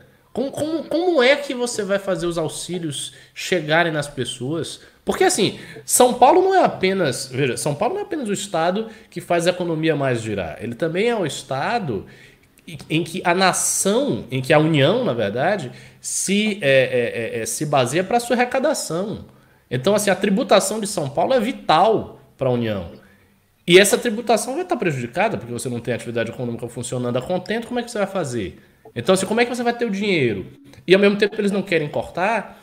Então, para você ter auxílio até lá, sem cortes e sem arrecadação de São Paulo, você vai ter que obviamente, imprimir moeda. Precisa ter o dinheiro, e aí vai gerar inflação, e aí daí vem uma série de consequências, porque senão não vai ter o dinheiro, simplesmente não vai ter o dinheiro. Então eu acho sim que é, é o pior é, dos mundos que a gente está. É, talvez por isso o Dória esteja levantando essas possibilidades que assim ferem né, os, os, princípios liberais e que são contrários ao nosso pensamento, mas ele pode estar levantando também vendo isso aí, ou seja, tentando de alguma maneira fazer com que a quarentena funcione, já que do jeito que está, assim não vai rolar. É, as pessoas estão saindo, elas estão saindo mais, elas vão sair mais ao longo de abril. Talvez o que aconteça, assim, a única esperança que nós temos, e aí é, é triste falar em, em, esperança, né, quando eu, quando eu vou dizer o que eu vou dizer, é o seguinte: se a doença aumentar muito, se a epidemia matar muita gente de forma súbita, se avolumar de uma, de uma tal maneira que as pessoas enxerguem isso como um perigo realmente iminente para a vida delas, elas próprias queiram ficar dentro de casa, e aí você tem uma um isolamento social bem maior por conta disso, né? por um retorno por conta do medo da epidemia. Como não está assim, não é isso que está ocorrendo, e os nossos números são subnotificados, ou seja, as pessoas também estão com menos medo porque os números são subnotificados. Então a pessoa olha lá o número, é muito menor do que o que está acontecendo, ela não tem tanto medo assim, daí ela não vai querer ficar dentro de casa, ela vai querer sair. Né? E aí vem todo esse ciclo em que nós estamos. Então, talvez a única esperança, entre aspas, seja justamente a epidemia ficar muito forte e daí as pessoas entrarem dentro de casa, seguirem a quarentena de maneira rigorosa e a gente conseguir realmente aplanar a curva. Arthur Duval, eu acho, sobrenome é coragem. Eu, eu acho o seguinte, uh, nós, nós vivemos num país, cara, que a gente não faz ajuste fiscal, uh, então a gente não tem gordura para nada. Né? É por isso que o país está nessa situação. Essa é a diferença nossa para a Alemanha, por exemplo. A Alemanha fez o ajuste fiscal, fez a lição de casa. Quando chega uma hora como essa, eles conseguem dar auxílio sem, uh, uh, sem pestanejar muito, né? Eu acho que aqui a gente não pode ser demagogo e falar em corte de impostos sem antes falar de uma coisa que é fundamental: corte de custos. E eu acho que nós estamos num momento histórico, cara, onde o mundo inteiro está uh, olhando para soluções, e eu acho que uh, uh, o Poder Executivo deveria ser um pouco mais duro, um pouco, um pouco mais exemplar na hora de cortar privilégios. Eu acho sim, cara, que deveria ser cortado uh, salário de servidores públicos, com exceção de saúde e segurança, pela metade. Eu, pela metade. Cara, eu, eu, eu vou te falar, eu, a minha mãe foi professora pública a, a, vida inteira, tá? A minha tia é professora da rede pública, meus avós foram enfermeiros da rede pública, então eu posso falar sem medo de errar que sim, cara, nesse período que estão em casa, dá para cortar os salários deles. Fora, fora, óbvio, do, do, da elite. Então tem que cortar, cara. Tem que cortar salário de desembargador, tem que cortar salário de deputado. Eu não sei, eu, eu até estudaria por meio de decretos e depois disso algum tipo de apoio popular para se votar, mas tem que ser feito, cara. Né? Eu diria até é, para o Bruno Covas aqui, é, uma coisa que dá para ser feita não é postergar, é você acabar com o IPTU, pelo menos nos meses da pandemia, você acabar com o IPTU nesses meses e vai falar, ah, vai tirar o dinheiro de onde? Da elite do funcionalismo, cara. Tira do orçamento da Câmara Municipal, tira do orçamento do Poder Judiciário Municipal, tira do Tribunal de Contas, tira, de, tira, cara, tira, faz um decreto, tira e depois é, pede para ser votado, né? Ah, agora sim, o que não dá é para você falar, não, vamos cobrar imposto normal, vamos continuar com os custos tudo normal e só a iniciativa privada vai sangrar. Né? Então, assim, é, é, é eu acho que faltou um pouco de pulso firme do poder uh, executivo para fazer isso. O, o, olhando aqui, eu conversei, e aí eu vou entrar um problema. Hoje, assim, tá legal a live, estamos com 1.600 pessoas, vem, entrou umas perguntas legais, tá bem interessante. Mas, assim, nós nos fodemos hoje nessa live, porque a gente acabou falando mal do João Dória Júnior, que é um dos nossos proprietários, e eu vou entrar num assunto aqui que vai trazer problema para um outro proprietário nosso, que é o Rodrigo Maia. Né? O Rodrigo Maia está a fim de colocar para andar uma agenda aqui de aumento de gastos e uma ampliação bem grande dos gastos, que é justificável o aumento de gastos numa crise, só que sem querer saber de nenhuma dessas contrapartidas. Muito pelo contrário, o papo que está andando para quem defende esse aumento de gastos e quem aumenta, uh, defende uma certa frouxidão na, na, no controle de gastos da máquina pública e cuida da responsabilidade fiscal, é que eles acham que, ah, olha, aqui é um momento de crise, então eu cortar, por exemplo, os salários do funcionalismo, eu estou desincentivando o consumo. E é isso é o que faz a roda girar. Que esse é o argumento desses caras. O argumento desses caras é esse. Nossa, e, cara. Eu, que argumento eu, eu, ridículo. Putz. Pois bem, mas eu estou falando que eles acreditam de fato nisso e eles não eles não acreditam né? eles estão falando né? certamente não, não, eles não, não acreditam o, o, não eu acho que acreditam eu acho que acreditam acreditam o quem conversa artífices desses caras acreditam nisto olha agora é a hora agora foda-se acelera precisou imprimir dinheiro imprime porque esse dinheiro que eventualmente vai para o juiz para o juiz ganhar seus 45 pau ali ele, o juiz vai gastar no mês, o juiz vai comprar a lata de massa de tomate para deixar estocado em casa, sei lá, entendeu? O argumento dos caras é esse. Eu queria jogar a bola aqui para vocês, porque do Congresso hoje, o Congresso que vem sendo muito responsável na questão da quarentena, o Congresso está soltinho, adotando uma linha um tanto quanto exótica. Tá? Passo a bola aí para vocês, colegas. Olha, Bom, é, é, primeiro. Ah, você quer falar? Não, não vai lá, vai não, lá. Primeiro, assim, eu não acho que as pessoas acreditam nisso. Eu acho que as pessoas filtram aquilo que elas realmente acreditam quando elas vão falar com determinados agentes políticos. Então, assim, se uma pessoa vai falar com o líder do MBL, como é o seu caso, com o Arthur, enfim, a pessoa vai dar uma filtrada também nas motivações, porque ela sabe qual é a mentalidade do seu interlocutor. Então eu realmente não acho que os caras estão fazendo isso porque acham que o salário do desembargador de 60 mil é muito importante por causa do consumo, porque se ele perder 20 mil reais, aí acabou o consumo, porque aí ele não vai pedir é, o delivery num restaurante cujo prato é 500 contos. o cara não acha isso. O que eu, eu acho é o seguinte: existe uma preocupação séria, real, e dá para perceber por que essa preocupação é assim com a imaginação política que pode ser estimulada com esses cortes. O que, que eu estou dizendo?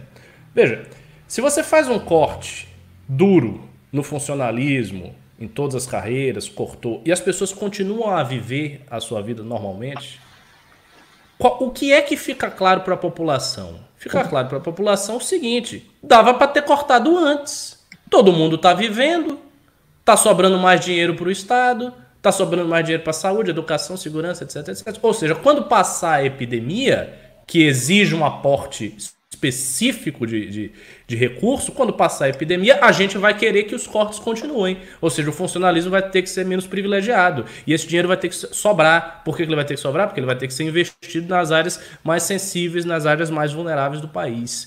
Esse perigo da imaginação política é muito grande. Porque é tipo, é, é você dar o argumento pronto, redondo, feito, concreto para todos os liberais que exigem corte do funcionalismo. Então eles não querem dar esse passo, porque é, é, um passo que depois vai ser cobrado. E óbvio, a gente sabe, se os caras cortassem agora, assim que terminasse a epidemia, a gente mesmo ia fazer uma puta campanha dizendo: olha, os caras cortaram, dava para cortar e tem que manter assim, papapá. E a população toda ia ver isso, ia ficar muito evidente, concreto na vista de todo mundo, e isso ia criar uma pressão política muito grande sobre as corporações do funcionalismo público, e eu acho que eles querem evitar justamente isso. Bom, eu, eu, vou contar um caso aqui. Eu acho que os caras realmente acreditam nisso. E eu vou dizer o porquê. Bom, em primeiro lugar, eu quero deixar claro que eu não falo mal de Rodrigo Maia, tá? Rodrigo Maia é o melhor presidente da história da humanidade federais. Rodrigo Maia. Eu quero dizer que ele não deu um golpe e não tirou a emenda do Partido Novo para destinar o fundão para a saúde, porque assim como o Bolsonaro tem uma, eh, o Rodrigo Maia ele tem uma sabedoria superior. Então eles entendem, né, já que o Bolsonaro também sancionou, eles entendem que é muito mais importante que o dinheiro da saúde, na verdade, vá para campanha política. Eu acho que realmente tem. Porque pensa só, quando o dinheiro vai para a mão do político, o político faz santinho na gráfica, o dono da gráfica vai gastar dinheiro na farmácia. Então, de certa forma, você está é levando um estímulo, É um estímulo. É um é. estímulo. Eles, é, é, é, eu não sei como ainda o pessoal ali do Terça Livre, o próprio Olavo de Carvalho não disse isso. Né? Quando você sanciona o fundão, o dinheiro gasto em gráficas para Santinho ou em propagandas de rádio vai fazer com que essas pessoas vão mais à farmácia. Então, isso é um incentivo à saúde. Esse é o primeiro ponto. Segundo ponto, eu quero ler um negócio aqui. Olha, eu fiquei. Eu, eu não sou, é que eu sou, eu, assim, eu não sou cuzão, cara. Porque a minha vontade era dar um print nisso daqui e mostrar para todo mundo uma coisa que aconteceu. Eu tem um grupo aqui de WhatsApp de deputados da Assembleia, tá? Eu não vou citar nomes, mas eu vou mostrar o que aconteceu no grupo. Um cara, né, mandou o seguinte: juiz mandou a seguinte matéria: Juízes estaduais recebem 1,3 bilhão de indenização de férias. Eu quero deixar claro o seguinte: deputado normalmente tem inveja de quem está no Poder Judiciário. Porque o cara do Poder Judiciário, ele não precisa pedir voto, ele não precisa ficar uh, uh, puxando o saco de doador de campanha, e ele ganha uma puta de uma grana, entendeu? E ele fica lá de boa. Então, o deputado tem um pouco de inveja de pessoal do Ministério Público, principalmente daqueles que vão lá e ficam é, é insistindo em investigar deputado, onde já se viu, né? E aí eles mandaram isso daqui. O que, que eu fiz? Eu peguei e mandei uma resposta. Pessoal, quero lembrar que isso aqui é um grupo fechado de deputados, isso aqui não vaza, tá? É, tanto que eu não vou falar o nome de ninguém. Aí eu mandei o seguinte: vamos bolar um super PL para cortar a mamata desses caras? Quem tem coragem para votar um desses? Aí, uh, eu, eu, não vou citar nome de ninguém, mas uma deputada já apoiou, um segundo deputado também já apoiou, um terceiro deputado também já apoiou, um quarto já apoiou. Aí começou o pessoal já no. Peraí, isso não é bem assim. Né? E aí, assim, para mim, o auge, né, foi uma mensagem de uma deputada, eu vou revelar que é uma mulher, mas não vou falar quem é, que ela mandou o seguinte: Quero sugerir uma vaquinha entre os deputados que apoiam essa ideia para ajudar a complementar o salário do deputado que não tiver condições e que sobrevive do seu salário unicamente. Todo tratamento médico de uma das minhas filhas, os cuidados com meu pai de 90 anos e todos os compromissos que assumi por quatro anos com os meus proventos, não é justo ter como honrá-los e continuar. Ela não sabe nem escrever uma frase, mas enfim. Se outros não têm renda, eu, se outros têm renda, eu não tenho. Meus gastos se tornaram proporcional, proporcional, não sabe escrever, proporcional ao meu salário desde que assumi como parlamentar. Gostaria de abrir mão de tudo, mas não posso. Tenho como sobreviver. Me desculpem por expor minha vida pessoal aqui. Não pego um centavo do que não é meu. Mas não é meu por direito. Não abro mão. então, assim, esse, essa, essa mensagem foi enviada num grupo de deputados. Isso aqui não é campanha, isso aqui não é. é a pessoa realmente acredita nisso. Aí eu respondi, né? Eu, eu, desse jeito, né? Eu respondi, Maria Joaquinha, né? Que eu não vou falar o nome dela. Você vai me desculpar, mas drama em grupo de deputado ganhando 18 pau líquido por mês é dose, hein? Aí já vieram os defensores de privilégio, né? Já veio um cara assim, ignore deputada X. Aí outro assim, é melhor ignorar. A outra falou assim, tem coisas que é melhor nem ler. Né? Aí já começa assim. Então, os caras realmente acreditam que é justo, nesse momento, que, ah, meu, eu ganho 18 pau por mês líquido, eu não posso abrir mão do meu salário porque eu assumi compromissos. O que é meu de direito, eu não posso abrir mão. Assim, eu gostaria de abrir mão, mas eu não posso. Então, eu sugiro que quem está abrindo mão, então faça uma vaquinha para complementar o meu salário. Vai tomar no caralho. Eu vou falar o quê por uma filha da puta dessas, entendeu? E eu sei que isso vai chegar nela, e eu tô xingando mesmo. Mas não tô expondo publicamente o nome. Mas é uma coisa de gente idiota, velho. E você pega o comportamento de uma retardada dessa na Assembleia, e eu vejo como que é o comportamento, é assim, é ultra corporativista. Teve um dia, cara, juro para vocês, teve um dia que a gente tava votando um projeto e eu falei, deputada Maria Joaquina, vem cá, como você vai votar nesse projeto? Aí ela pegou, olhou e falou assim, ah, é do deputado tal, ele é gente boa, vou votar a favor. Eu falei, mas vem cá, o projeto, ele faz isso, isso, isso, o projeto é ruim. Ela falou assim, eu juro que ela falou assim. E nesse dia, cara, o Gil Diniz estava do meu lado, e o Gil Diniz não gosta de mim, e ele fez um stories no Instagram, até é, complementando o que eu falei ela falou assim: Ah, eu sei, eu entendo, o projeto não é tão bom mesmo, mas é do deputado tal, então eu vou votar a favor. Beleza. Chegou na hora, ela pediu a palavra e falou: Olha, eu acho um absurdo, eu juro, cara, foi coisa de menos de 10 minutos de diferença. Ela falou isso para mim e pro Gil, que estava do meu lado. Ela pegou o microfone e falou: Pela hora, presidente, eu acho um absurdo esses parlamentares que ficam votando o projeto vendo de quem é, vem do autor do projeto e não vem do mérito do projeto. Eu olhei pro Gil assim, Muito eu falei, bom. cara, você viveu a mesma cena que eu? Ele falou com aquele jeito, é, mano, eu vivi, mano, é foda, né, mano? É foda, mano. Eu falei, cara, eu não tô acreditando, velho. Eu não tô acreditando no que tá acontecendo, assim. É, é, a cara de pau é tão grande que os caras realmente acreditam na própria mentira. Então, assim, eu não, eu não duvido que o Rodrigo Maia, o mito Rodrigo Maia, o melhor presidente da história da humanidade, de todas as câmaras federais, Rodrigo Maia, o nosso uh, estrategista, o nosso, o, o, o, mito Rodrigo Maia, amém, Rodrigo Maia, amém, eu não consigo acreditar que um Rodrigo Maia da vida não entenda que ele realmente merece o salário que ele tem e que realmente o fundão, por exemplo, deva ir sim para propaganda política. Assim, Arthur, com essas suas ironias, né, você me atrapalha demais, tá? Tô fudido agora. Hoje foi, foi, o, foi o nosso João Trabalhador, Ficou uma, ficou uma, assim, petição de miséria aqui. Fazer, só, só uma fazer? coisa, só uma coisa, desculpa, só uma coisa cortar. O pessoal tá falando nos comentários que é Isa Pena. Eu só vou falar que não é Isa Pena. Por incrível que pareça, a Isa Pena defende corte de salário de deputado. Por incrível que pareça, não é Isa Pena. Lembrando que Zapena, ela tem uma das melhores músicas de todas, assim, ah, Jesus, né? não. Não, não, não, não, não, não, pelo amor de Deus. Não, não, não, não. Oh, o programa acabou. A gente, já é, a gente já é financiado pelo Maia, a gente já é Minion do Dória, agora a gente tá elogiando a Isa. Fudeu, fudeu. Elogiando não, a gente fez o jingle da Isapena. Só falta vazar uma foto do Kim conversando com o Marcelo Freixo. E aí fudeu, aí fudeu. E o pior, a audiência cresceu, viu? Galera Isapena. Um negócio, Arthur. Aqui, ó, tô com o violão, só vou mostrar aqui pra você, ó. Não, aumentou o jingle dele, ó. Ó, eu digo ele não, eu digo não pra ele, eu digo sim pra educação, eu digo sim pra Paulo Freire. Ô, ô, ô, ô, Deputado estadual, 50, 50 180. Você sabe que eu tenho a sua também aqui, né? Só mostrando aqui, antes de tirar o violão. Jingle aqui de um determinado cara aí, ó. Ah, Arthur Duval. Seu sobrenome é coragem. Ah, quero ah, meu Deus do céu. Primeiro mundo, sim. ah, Arthur Duval, prefeito de São Paulo. Vamos lá, vamos, ô Riso, vamos para os pimbas aí que tem pergunta.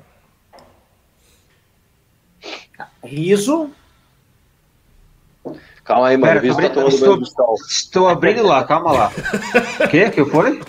Vamos lá, Riso. São às 8 da noite, daqui a pouco ele volta.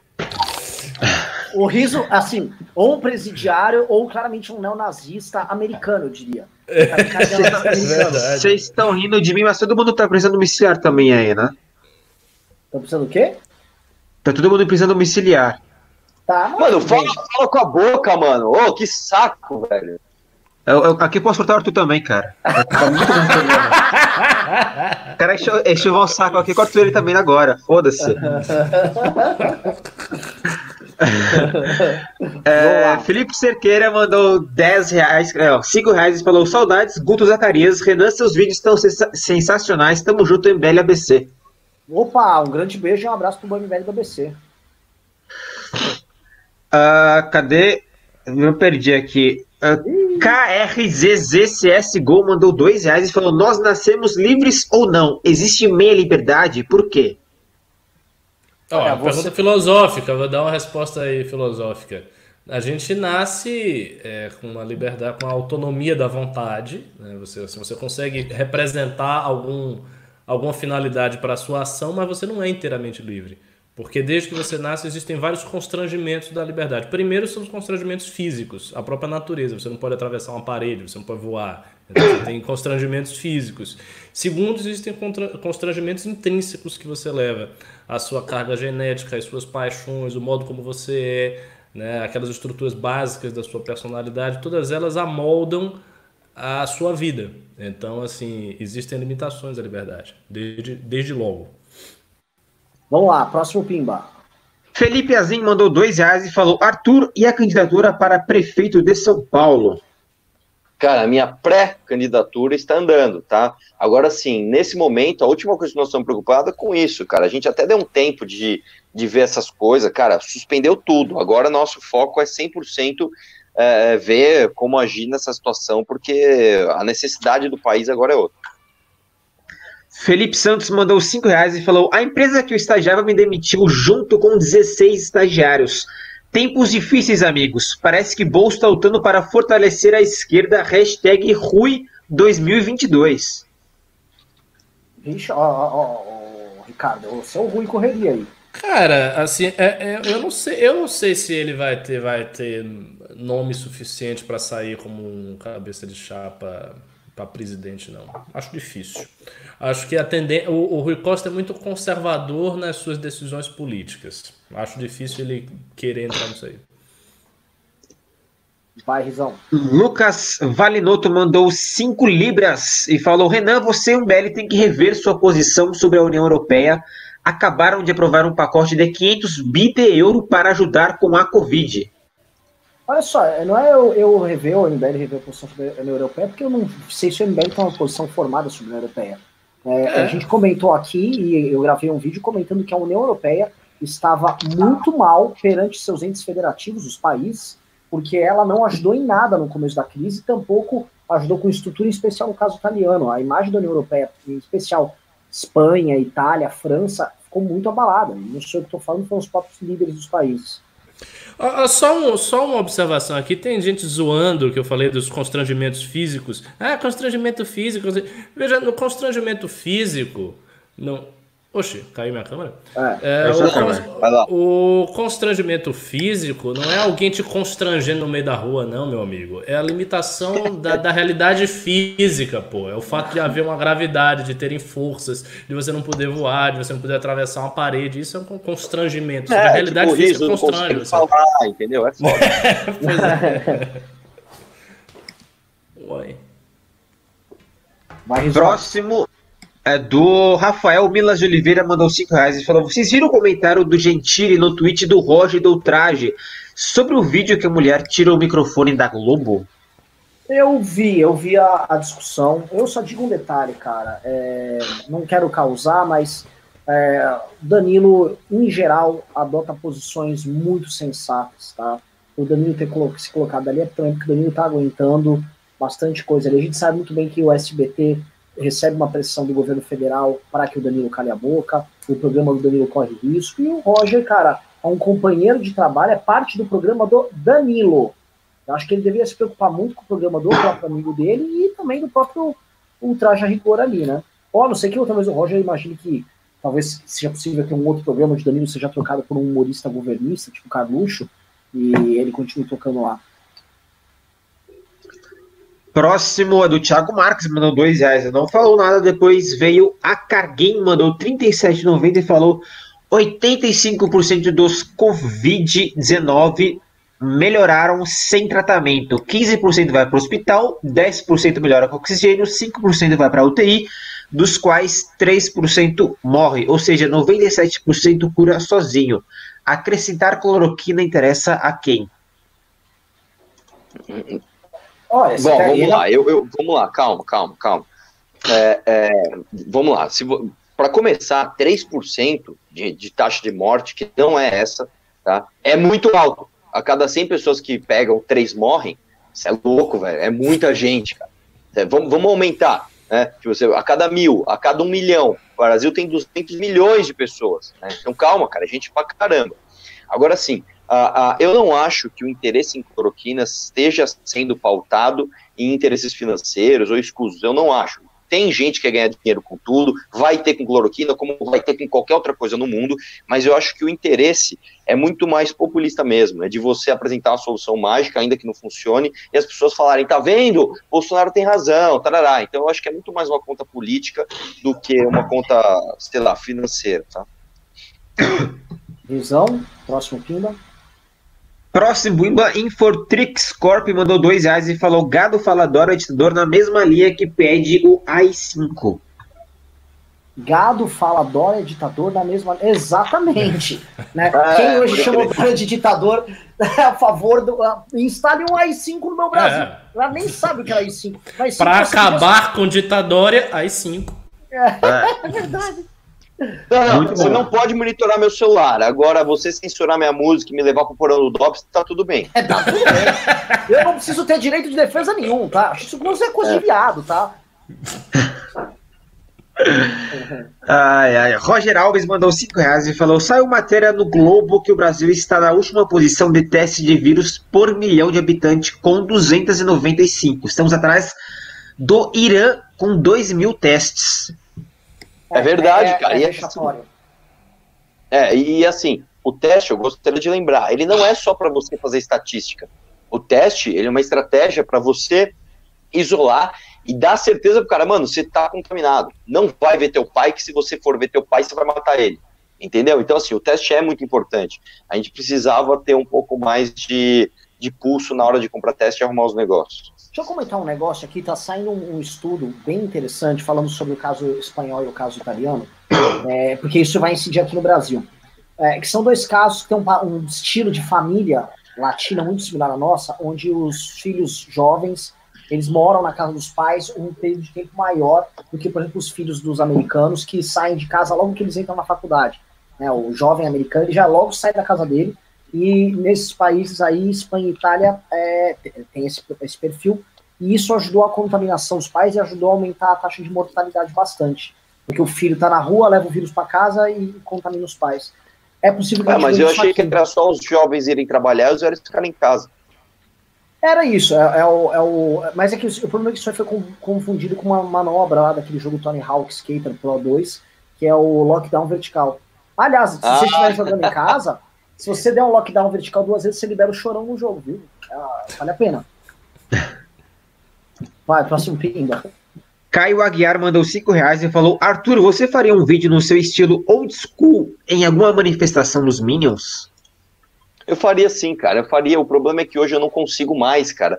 Não dá mais para fazer. Porque quando eu chego, todo mundo já me reconhece, entendeu? Não tem mais, eu não tenho mais a, a, a o benefício de estar tá anônimo. Né? É, um vídeo daqueles, cara, eu ficava tipo 3, 4 horas numa manifestação. Hoje, se eu chego numa manifestação dos Minions lá, primeiro que metade vai querer tirar foto que gosta de mim. E a outra metade vai querer me xingar. Então não, eu, não, eu não consigo ser mais anônimo, infelizmente.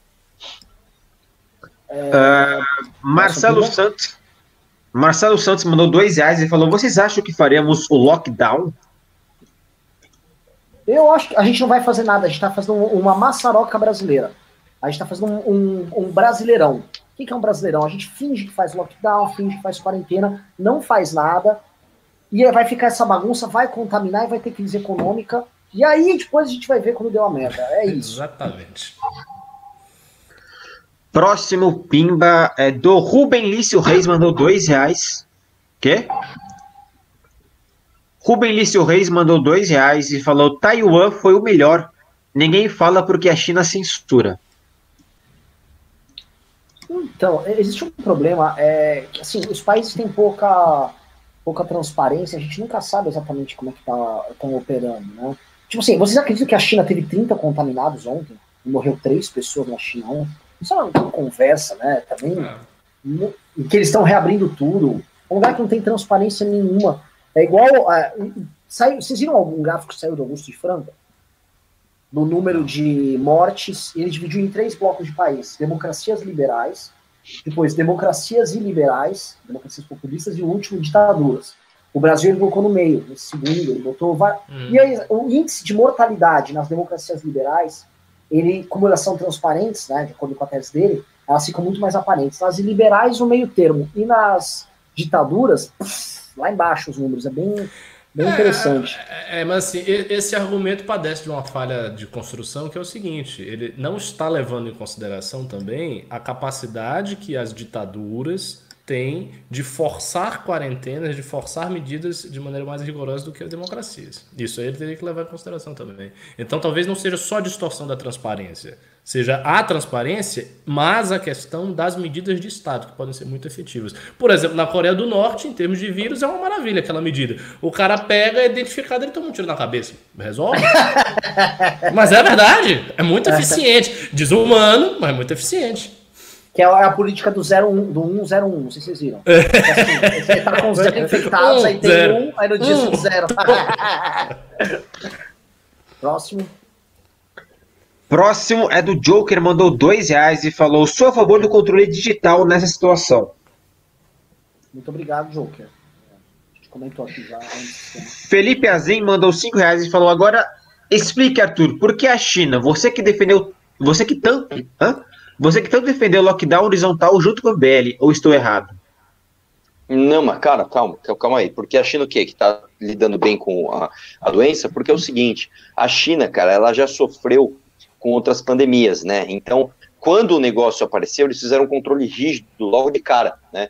É, eu não estou falando que que, que a gente tem que tomar a China como exemplo e ser uma ditadura comunista e permitir comércios como o de Wuhan lá, mas quando deu o erro, nesse caso, eles fecharam o mercado de Wuhan, eles correram é, é, para fazer o tal do lockdown, ainda que com repressão, e uma coisa, cara, que a gente tem que reparar, não sei se vocês perceberam, uh, o Japão, por exemplo, o Japão está do lado de onde está o olho do furacão e demorou para chegar a crise. Por quê? Porque culturalmente é um povo que já usa máscaras, já passa álcool em gel em todo lugar, quando tem suspeita de coisa ruim acontecendo, os caras já evitam aglomeração. Então, são, são, é, é uma cultura que é, é, fez com que eles estivessem mais protegidos. Coreia do Sul e Singapura, a mesma coisa, né? Eles estavam ali já preparados é, para esse tipo de coisa, porque já sofreram com isso antes, né? Então, por isso que eles agiram de maneira mais rápida. Você vê, cara, Singapura e Coreia do Sul conseguiram testar muita gente em muito pouco tempo. Né? Isso é uma coisa que nenhum outro país do mundo conseguiu, justamente porque eles já estavam acostumados com esse tipo de coisa. Próximo é do Rubem Lício Reis, mandou 5 reais e falou: com 18% dos leitos ocupados, não entendo qual o problema em manter do jeito que está. Dá até para abrir um pouco sem problemas, aparentemente. Não é assim que funciona, cara. Parece assim, você não entende o período de incubação do vírus, você não entende o, o... É, novamente, a não ser que alguém prove que aqui no Brasil o vírus ele ficou tropicalizado, ele ficou desleixado, o vírus arrumou um emprego numa autarquia e ele tá pouco eficiente e tal, é, cara, vai operar na lógica que ele operou nos outros lugares. Se operar na lógica nos lugares, isso é suicídio. É simples. Cara, é, é, eu acho que é o seguinte: é um problema que vem com spoiler. Você vê o que aconteceu lá no, em todo mundo, não vai ser diferente do Brasil. Não adianta as coisas, cara. Se você pegar um, um navio grande e você. Porque quem assistiu o Titanic sabe. O cara visto iceberg fala iceberg. Por que, que bate? Porque você não vira o navio vira. Porque ele demora para virar. Aqui é a mesma coisa, cara. Para começar, que nós temos ali uma subnotificação gigante. E segundo ponto, quando der a pane, a pane é de uma vez, cara. Você é. tá entendendo a parada? Não é um negócio que, ah, só estamos com 18%. Libera um pouco, ah, foi para 22%. Não, então fecha um pouquinho é, voltar para 18%. É, não, é, cara. Exato, exato. Não é assim, não é tipo, sei lá, uma, uma, uma, sopa que, ah, tá com muito sal, põe mais água. Não, puta, põe um pouquinho mais de sal. Não é assim, velho. Você entendeu? É, o bagulho é a hora que, de 18, quando passar para 19, em dois dias vai estar em 30, em dois dias vai estar em 60. Em mais uma semana já vai estar em 200%. Entendeu? É isso, cara. Você entendeu, cara? Então, ou então, enfim, vai. Boa. Próximo. Mas tem, tem Leandro... um banho de esgoto aí que você não levou em consideração, mas tudo bem. Vamos lá. Leandro Coller mandou 5 reais e falou: Dora já conseguiu o que queria, levantar o dedo que precisávamos. A adesão ao isolamento foi de 49%. Sim, é, o problema é que é. para você ser efetivo, minimamente você precisa de 70%. Felipe Cerqueira mandou 10 reais e falou, abre aspas, o castigo dos bons que não fazem política é ser governados pelos maus, fecha aspas. Teremos um Bolsonaro contra a esquerda na próxima eleição? Não temos esperança de ter o candidato qualificado na direita? Nossa, calma, cara, velho, nós estamos longe é. de 2022 ainda, tem muita coisa para acontecer. E a sua frase, inclusive, um dos caras que eu escolhi para ganhar o meu curso de graça mandou essa frase aí. Então, inclusive aproveitar a audiência, né? Quem não se inscreveu ainda, se inscreva no curso. Parece que vai ter o um professor Ricardo Almeida no curso. É, exatamente.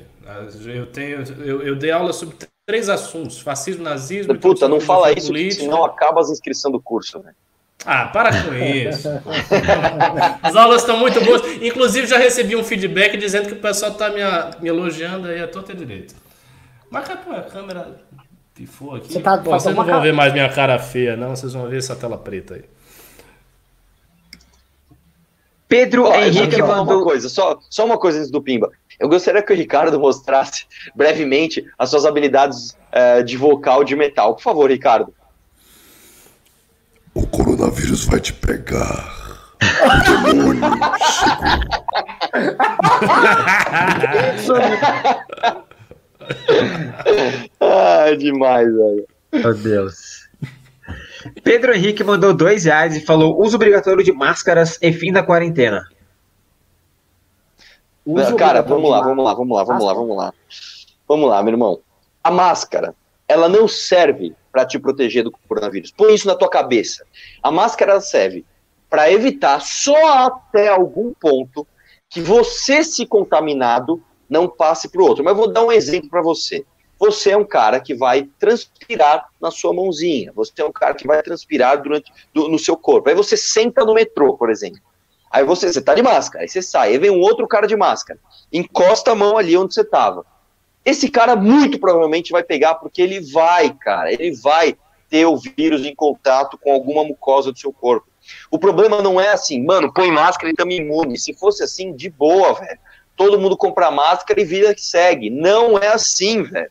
Não existe solução simples para o problema. Nem o Bolsonaro, que é um mito, que sabe antes de todo mundo que hidroxicloroquina é o remédio mágico que a gente nunca imaginou, nem ele ousou falar que era só colocar máscara. Pessoal, chegou minha comida aqui, eu vou buscar, eu já volto, só um minutinho. Beleza. Chegou pizza é, aqui, já tá no programa ainda. Porra. Vai lá, vai lá, vai, vamos prossegue, vai pro próximo pinga. Próximo é o Pimbaralho do Alessandro Mônaco, mandou 100 reais e falou: de acordo com a Lei 13709 de 2018, que regulamenta a Lei Geral de Proteção de Dados, o uso de dados nos moldes utilizados pelo governo é autorizado em casos de segurança pública, abre aspas, para fins exclusivos de segurança pública e de segurança do Estado, fecha aspas, hashtag amazing. Amazing, muito obrigado. E, o Alessandro, que é especialista na área, especialista no tema, pode nos contemplar com mais conhecimento da área. O que a gente debate aqui são os limites justamente uh, da atuação do Estado. A gente pode lembrar de um caso emblemático que foi, por conta da, da destruição das Torres Gêmeas, o Estado americano ele foi invadindo certas liberdades individuais e aí, com base nisso, ele construiu todo um aparato de fiscalização de cidadãos, dissidentes políticos, de adversários políticos, de presidentes de outros países usando as empresas. Então, assim, você acaba abrindo uma, uma festinha na janela, quando viu, você abriu uma avenida inteira e vai passando e vai passando. E só depois que a merda tá feita você stop. Tanto que depois deu todos aqueles escândalos envolvendo o Snowden e tal. Então é uma coisa preocupante e é um tipo de debate que vai ter aqui. Ainda bem que a gente pode ter esse debate aqui. Se fosse na China, você nem o direito a esse debate você não teria, né? É, é, é, o, é o, problema. Mas é, a gente entende, assim, essa questão, cara, acho que é, o, é, o, é a questão mais sensível numa democracia liberal, né? essa tensão que existe entre a segurança e as liberdades.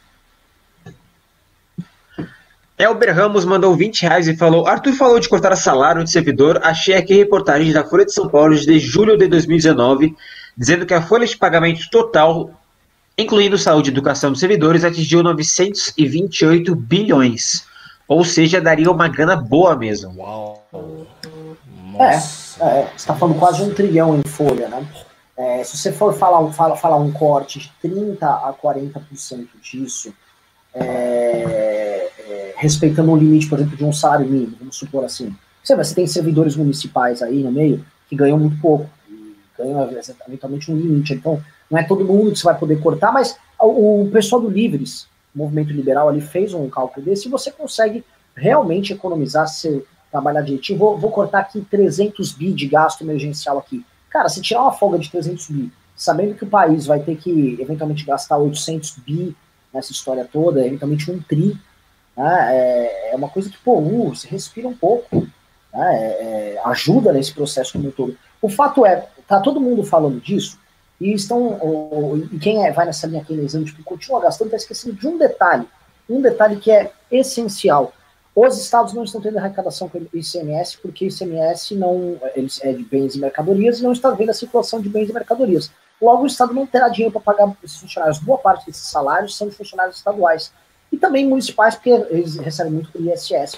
Então você vai, você vai ver que vai ter calote nesses, nesses negócios. Então, às vezes é legal fazer o corte por bem, o corte não vir por mal. É, só os, os super salários, né? Os salários que passam ali do teto do, do STF de 30 e sei lá quantos mil, dá 20 bi. Nossa. Só esse é, valorzinho aí que tá. Isso também tem as aposentadorias, né? Acima de um determinado limite que a gente possa considerar errado. Também se consegue levantar mais alguns bi. Felipe Azim mandou 10 reais e perguntou: o fundão eleitoral ainda tem chance de ser zerado ou reduzido? E se for, candidatos do Brasil todos vão ter que usar dinheiro do próprio bolso para fazer campanha? Imagina que paraíso! Cara, eu não chamo de paraíso é, esse cenário. É o cenário decorrente também de uma pandemia, né? Não é uma. Eu entendo o seu ponto, é um ponto. Uh, é um pouco interessante, mas é, a gente vai estar. Tá, é, o processo vai ser tudo tão, tão escroto. E não imaginem que eles não criariam compensações para poder operar nesse sentido, tá? Ninguém, ninguém dá com a mão só para sair perdendo, ainda mais uma classe política baseada historicamente no uso de privilégio para manutenção de suas posições. É, então, é, é, isso que eu ia dizer. Eu acho assim, reduzir o fundão tal, talvez até aconteça. Agora, zerar, é, para mim, é absolutamente impossível. Porque isso faria é, com que candidatos com força nas redes sociais, tipo o próprio Arthur e outros, ficassem muito fortes em face dos caras que, o, que normalmente utilizariam o fundo eleitoral. Eles não têm o fundo eleitoral, eles não iam fazer isso. Ele está praticamente dando a eleição de graça, quase que decretando a derrota eleitoral. Não, não ia fazer isso jamais. PB Fábio Cardoso mandou cinco reais e falou: Boa noite, pessoal. Será que não estamos vivendo a prática da estratégia das tesouras agora por parte da direita? Não. Primeiro que nunca existiu nem na esquerda isso. Você, se você acredita nisso aí, você está acreditando num conceito que o Olavo deturpou. Aliás, inventaram que o Lenin escreveu sobre isso nas tesouras. Nunca houve o Lenin falando sobre isso. Depois, Olavo veio com essa teoria. Aí o Brasil Paralelo fez uma versão mais romantizada disso aí. Não existe nem no campo da esquerda, quanto mais no campo da direita. Próximo é do Carlos Neves, mandou 5 reais e falou: MBL, coragem, redução do teto constitucional em 50% a 70%. Isso geraria um efeito cascata em estado dos municípios. É a medida mais justa, não a demagogia.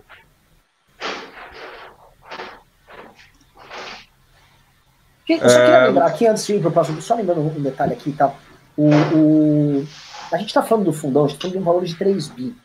Tá? O, o, barulho que a gente tem que fazer é um barulho. Tá? A gente tem, o, o, problema que nós temos que resolver é um problema na casa de um tri. Tá? A gente está falando aqui nem de 1% do problema quando a gente fala de fundão. Só que quase 60%, 60% do que a direita fala é sobre fundão. Isso explica muito também porque nós da direita estamos presos, eventualmente, só nessas discussões de cortes de gastos que tem um efeito de atingir a classe política, mas a gente acaba ficando alijado do grande debate.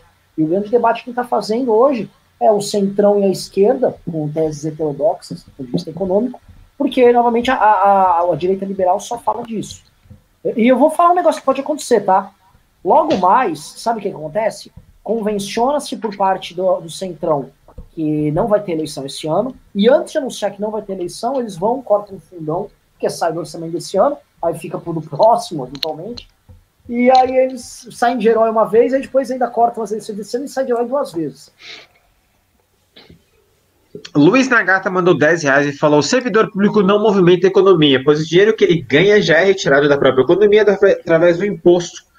Mesma lógica para qualquer benfeitoria do governo, Mises já falava. Nossa, cara, nem precisava. Eu acho que se você pegar uh, Aristóteles, em 400 anos de Cristo ele já deveria falar isso. Foda. Ramiro Wisniek mandou 5 reais e falou: ainda tem esperança e sonho com o dia das candidaturas independentes. Além do fundo para a campanha eleitoral zero em todas as instâncias. Abraço. Um grande abraço, meu querido amigo. Felipe Azim mandou 2 reais e falou: Arthur, fala a verdade, pegou ou não a ruiva do CS? O quê? A ruiva do CS. Ruiva do CS? O que, que é isso, cara? Tem... É, você que sabe. É. Não sei, cara. Posso. Luan Vitor mandou dois reais e falou: quem é mais filosófica, Dilma ou Isapena? As pessoas Dilma. mais filosóficas do Brasil são a Dilma e o Carluxo. Perto deles, Fernando Henrique Cardoso é um idiota. Não, no máximo, eu acho que quem chega perto, mas dá um baile nos dois, era o Collor, né? O Collor e o próprio. Quando, o Jânio, cara. O Jânio era filosófico. o Jânio, verdade. KRZZ CSGO mandou dois reais. Sobre liberdades individuais, existe meia liberdade? Já foi esse, né? Uhum. Heitor Mil, Mil Homem mandou 5 reais e falou: Esse Arthur com essa história de prefeito é um otário. Ah, como ele acha que vai ganhar do Enzu? KKKK. Pois é, o Enzu é pré-candidato a prefeito de Campinas. Sério? Ah. Sério, de verdade. Cara, eu é quero. Eu, eu, eu, sei uma história de bastidor que esse cara aí. Eu tenho uma dó dele, velho. Na moral, assim, eu tenho uma dó. Ele, ele, ele queria ser candidato a deputado estadual pelo PSL, e aí ele esqueceu um documento, um lance assim. Depois ele fez um vídeo lá todo conspiracionista, falando que, sei lá, os, os sei lá, os chátrias da terra fizeram com que o PSL não aceitasse alguma coisa, sei lá o que aconteceu. O lance é que, cara, eu me divirto muito com esse cara. Eu realmente é um dos caras que é um dos meus canais favoritos do YouTube, é desse cara. Eu acho ele muito bom também, realmente. Júlio mandou 5 reais e falou: Renan e Arthur, visando o declínio econômico, Biruliro se fortalece politicamente com seu posicionamento contrário à quarentena? Sim, Ele- com ele certeza. imagina que sim. Eu não sei se ele se fortalece porque a, a culpa vai cair nele também. Eu acho que ele tem uma perspectiva muito de youtuber. Tipo assim, ele, ele se acha que ele, é um, ele se acha um comunicador e ele nem lembra mais que ele é presidente. Porque ele não decide mais as coisas lá, né? O caso do Mandetta foi isso. Então uma hora ele vai descobrir, pô, as pessoas estão com raiva agora, esperavam o quê? Que eu fosse resolver esse assunto? Eu não já disse que eu não podia, que me sabotaram só porque eu sou presidente? Vocês acham que eu ia resolver esse problema? Essa é boa. Eu acho que ele vai, ele vai, ele tá, ele tá acreditando nisso. Eu tô, ó, eu tô avisando o pessoal já há quase dois anos que eu não mando nada. Eu dou todos os sinais. Ela falou, eles vão achar isso? Porra. Essa foi boa, cara. KKM Barros mandou 2 reais e falou: imposto é roubo. Ah, tadinho. Vamos lá. Zavá mandou 18,90 e falou: o roubo vai pressionar o Congresso às reformas importantes depois da crise passar. Guedes falou que o pessoal lá estava receptivo antes do Covid. Ai, Difícil, cara, eu acho bem difícil. Difícil, dif- bem difícil, bem difícil. A, a situação tava bem ruim pro Paulo Guedes pra passar qualquer coisa. assim. O Centrão é um lixo, tá? E a gente tem que lembrar que é o seguinte: por que, que o Centrão é um lixo? Porque eles têm voto de pessoas que não escolhem muito bem os políticos. E enquanto essas pessoas não escolherem melhor os seus políticos, simplesmente as coisas não vão melhorar. É, é ponto, é isso, é isso, é isso, é só isso. Opa! Ah, Rafael SF mandou 10 reais e falou: Suíça e Alemanha consideram os melhores países do mundo que já conheci. Ficam sem argumento quando dizem que são países com altos impostos governo grande. São países de direita ou esquerda? Sou esquerdista? KKK. Vamos lá, cara. Você tá achando que as coisas são um pouco dicotômicas. A gente tem que lembrar. é, a resposta rápida para isso. Em primeiro lugar, eles têm altos impostos na renda e não nos produtos. Isso faz toda a diferença, tá? Você pagar um alto imposto de renda e pagar baixo imposto nos produtos e serviços faz com que a economia rode. E outro, tem, tem outro aspecto. Tá? Sem entrar ainda naquele argumento de que eles foram um país livre até conseguirem crescer e depois que cresceram começaram a distribuir renda, mas é, lembrando que lá você tem liberdade econômica sim, cara, né? Você vai para qualquer país desse, tenta abrir uma empresa e fechar, você faz isso rápido, né? Tenta a, a, apresentar uma inovação, você vai ser, cara, né? Então assim, é bem diferente. E tem um outro aspecto também que a gente tem que sempre que, que lembrar, que lá é muito pequeno, velho. Uh, esses países são pequenos. Você pegar a Suíça, você pegar a Suécia, se você pegar a Finlândia, eles são países pequenos, com populações pequenas, então é muito mais fácil de você entregar bons índices de educação, etc, etc.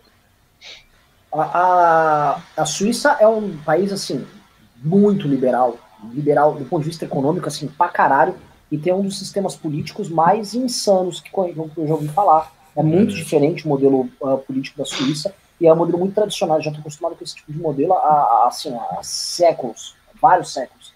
É, só para colocar a Alemanha assim, não, é, é, novamente querer encaixar tudo numa caixinha, a gente não vai é, operar bem. Hoje, o sistema de saúde que melhor está respondendo à crise do coronavírus é o sistema de saúde alemão, que já é considerado um dos melhores do mundo, sempre foi, e é um sistema completamente híbrido. Ele é público, de acesso ao universal, operado por empresas privadas. Era mais ou menos o que o Obama queria fazer com aquele Obamacare lá nos Estados Unidos, e, e que, enfim, ele caiu por terra, e eu acho agora os americanos, esse tipo de assunto vai voltar com tudo os americanos ali. Eu tenho que ler todos os pimbas, então vou ler o próximo pimba, como mandaram. Lê, lê, se quiser, assim, ó, já faz uma, uma, um corte agora em diante de pimba, e a gente lê os que já entraram. Pai do Senhor mandou 10 reais e falou: Pessoal, mandem um salve para minha prima Dede Costa. Um abraço para sua prima, a dona Dede. Ian Borras mandou dois reais e falou: o imposto conforme é gasto no Brasil é roubo? Não, cara. A premissa do imposto ser roubo não é, não vem da maneira como ele é gasto. João Pedro Costa mandou 5 dólares e falou: Galera, samba me pareceu um- uma New York do terceiro mundo. Como o pior pode ser prevenido?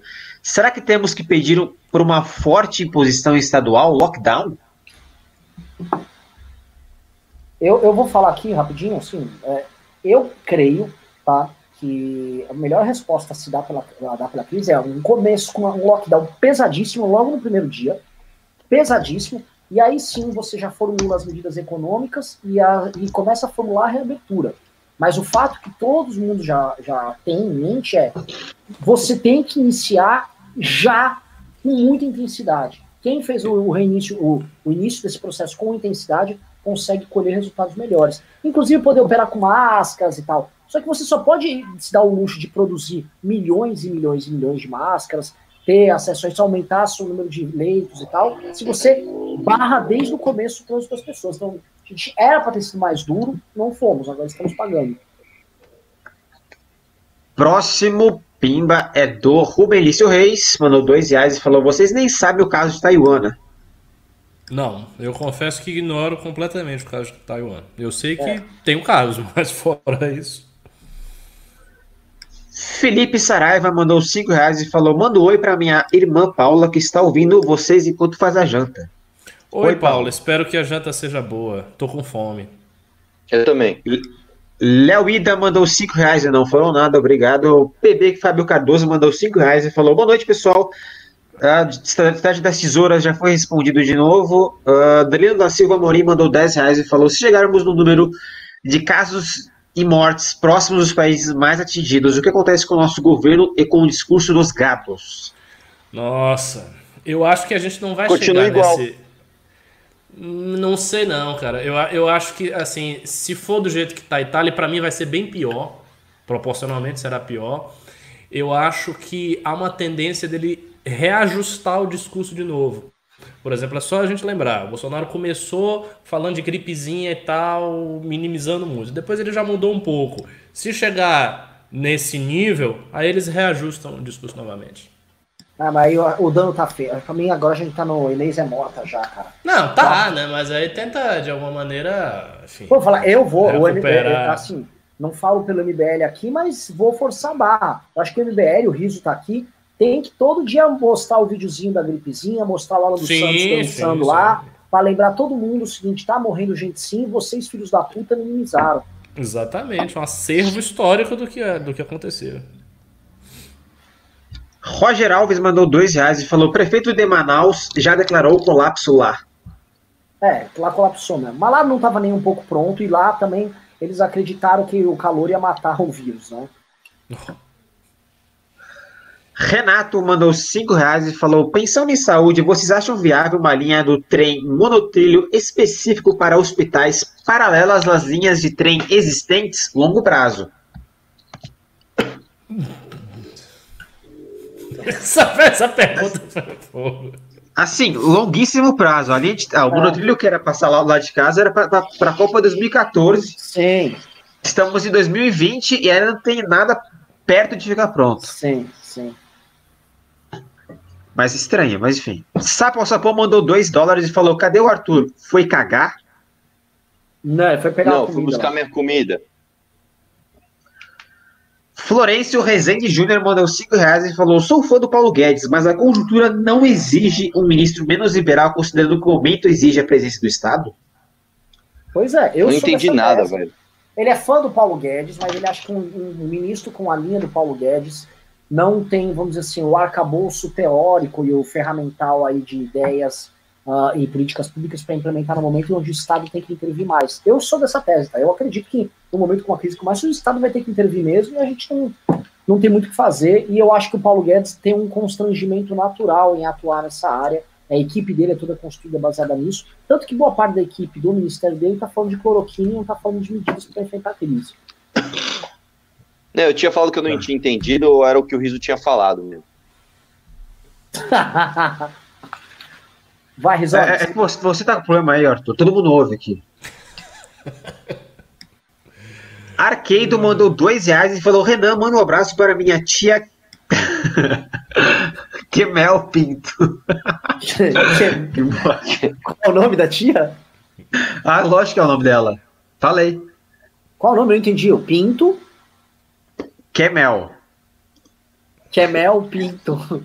tá bom. Um abraço. Anderley Pastrello mandou 10 reais e falou: A porra do YouTube não deixe de escrever minha pergunta porque censura as palavras, então só vou dar um oi aí pra vocês. Oi, Ah, legal. Ele, ele gastou Oi. todas as palavras do, do mundo pra falar que o YouTube censura palavras. É. É isso aí, acabaram os primas. Acabaram os pimbas. Bom, é hora de comer. É, então mande seu encerramento do seu abraço aí pra galera, façam suas despedidas aí. E... Ó, um abraço, me questionar tudo. Curso de política.com.br. Se inscreva que é a última semana, tá bom? Arthur, posso só cantar pra você antes de você ir embora, por favor? Mostrar Vai. que eu, eu sou fã. Ah, Jesus. Então eu já vou. Eu já Tá. vou começar a cantoria aí. Arthur Duval, seu sobrenome é Coral. E ele ainda se balança, né? Ele fala. Quero uma São Paulo de primeiro mundo. Duval é paulistano de verdade. Ah, Ô, ô, Renan, você assistiu o meu vídeo de bateria? Não. Vai Aonde? se fuder. é. E depois o cara ainda disse que é amigo. Eu não falo mais Porque nada. eu não vi que vídeo. Eu vi, eu vi. Não, você- agora, agora, você vai fazer isso agora. Você sai do MBL News, escreve Mamãe Falei, sonho versus oportunidade. E veja meu, meu vídeo. Quando que saiu esse vídeo? Vai no. YouTube. Hã? Quando Uma semana atrás. Caralho, eu não vi, eu vi o vídeo do seu canal. Cara, Tá. assiste que você vai adorar. Tá, veloei já. É isso, galera. Beijos e abraços a todo mundo. Obrigado pelo programa. Valeu. Goodbye. Tchau.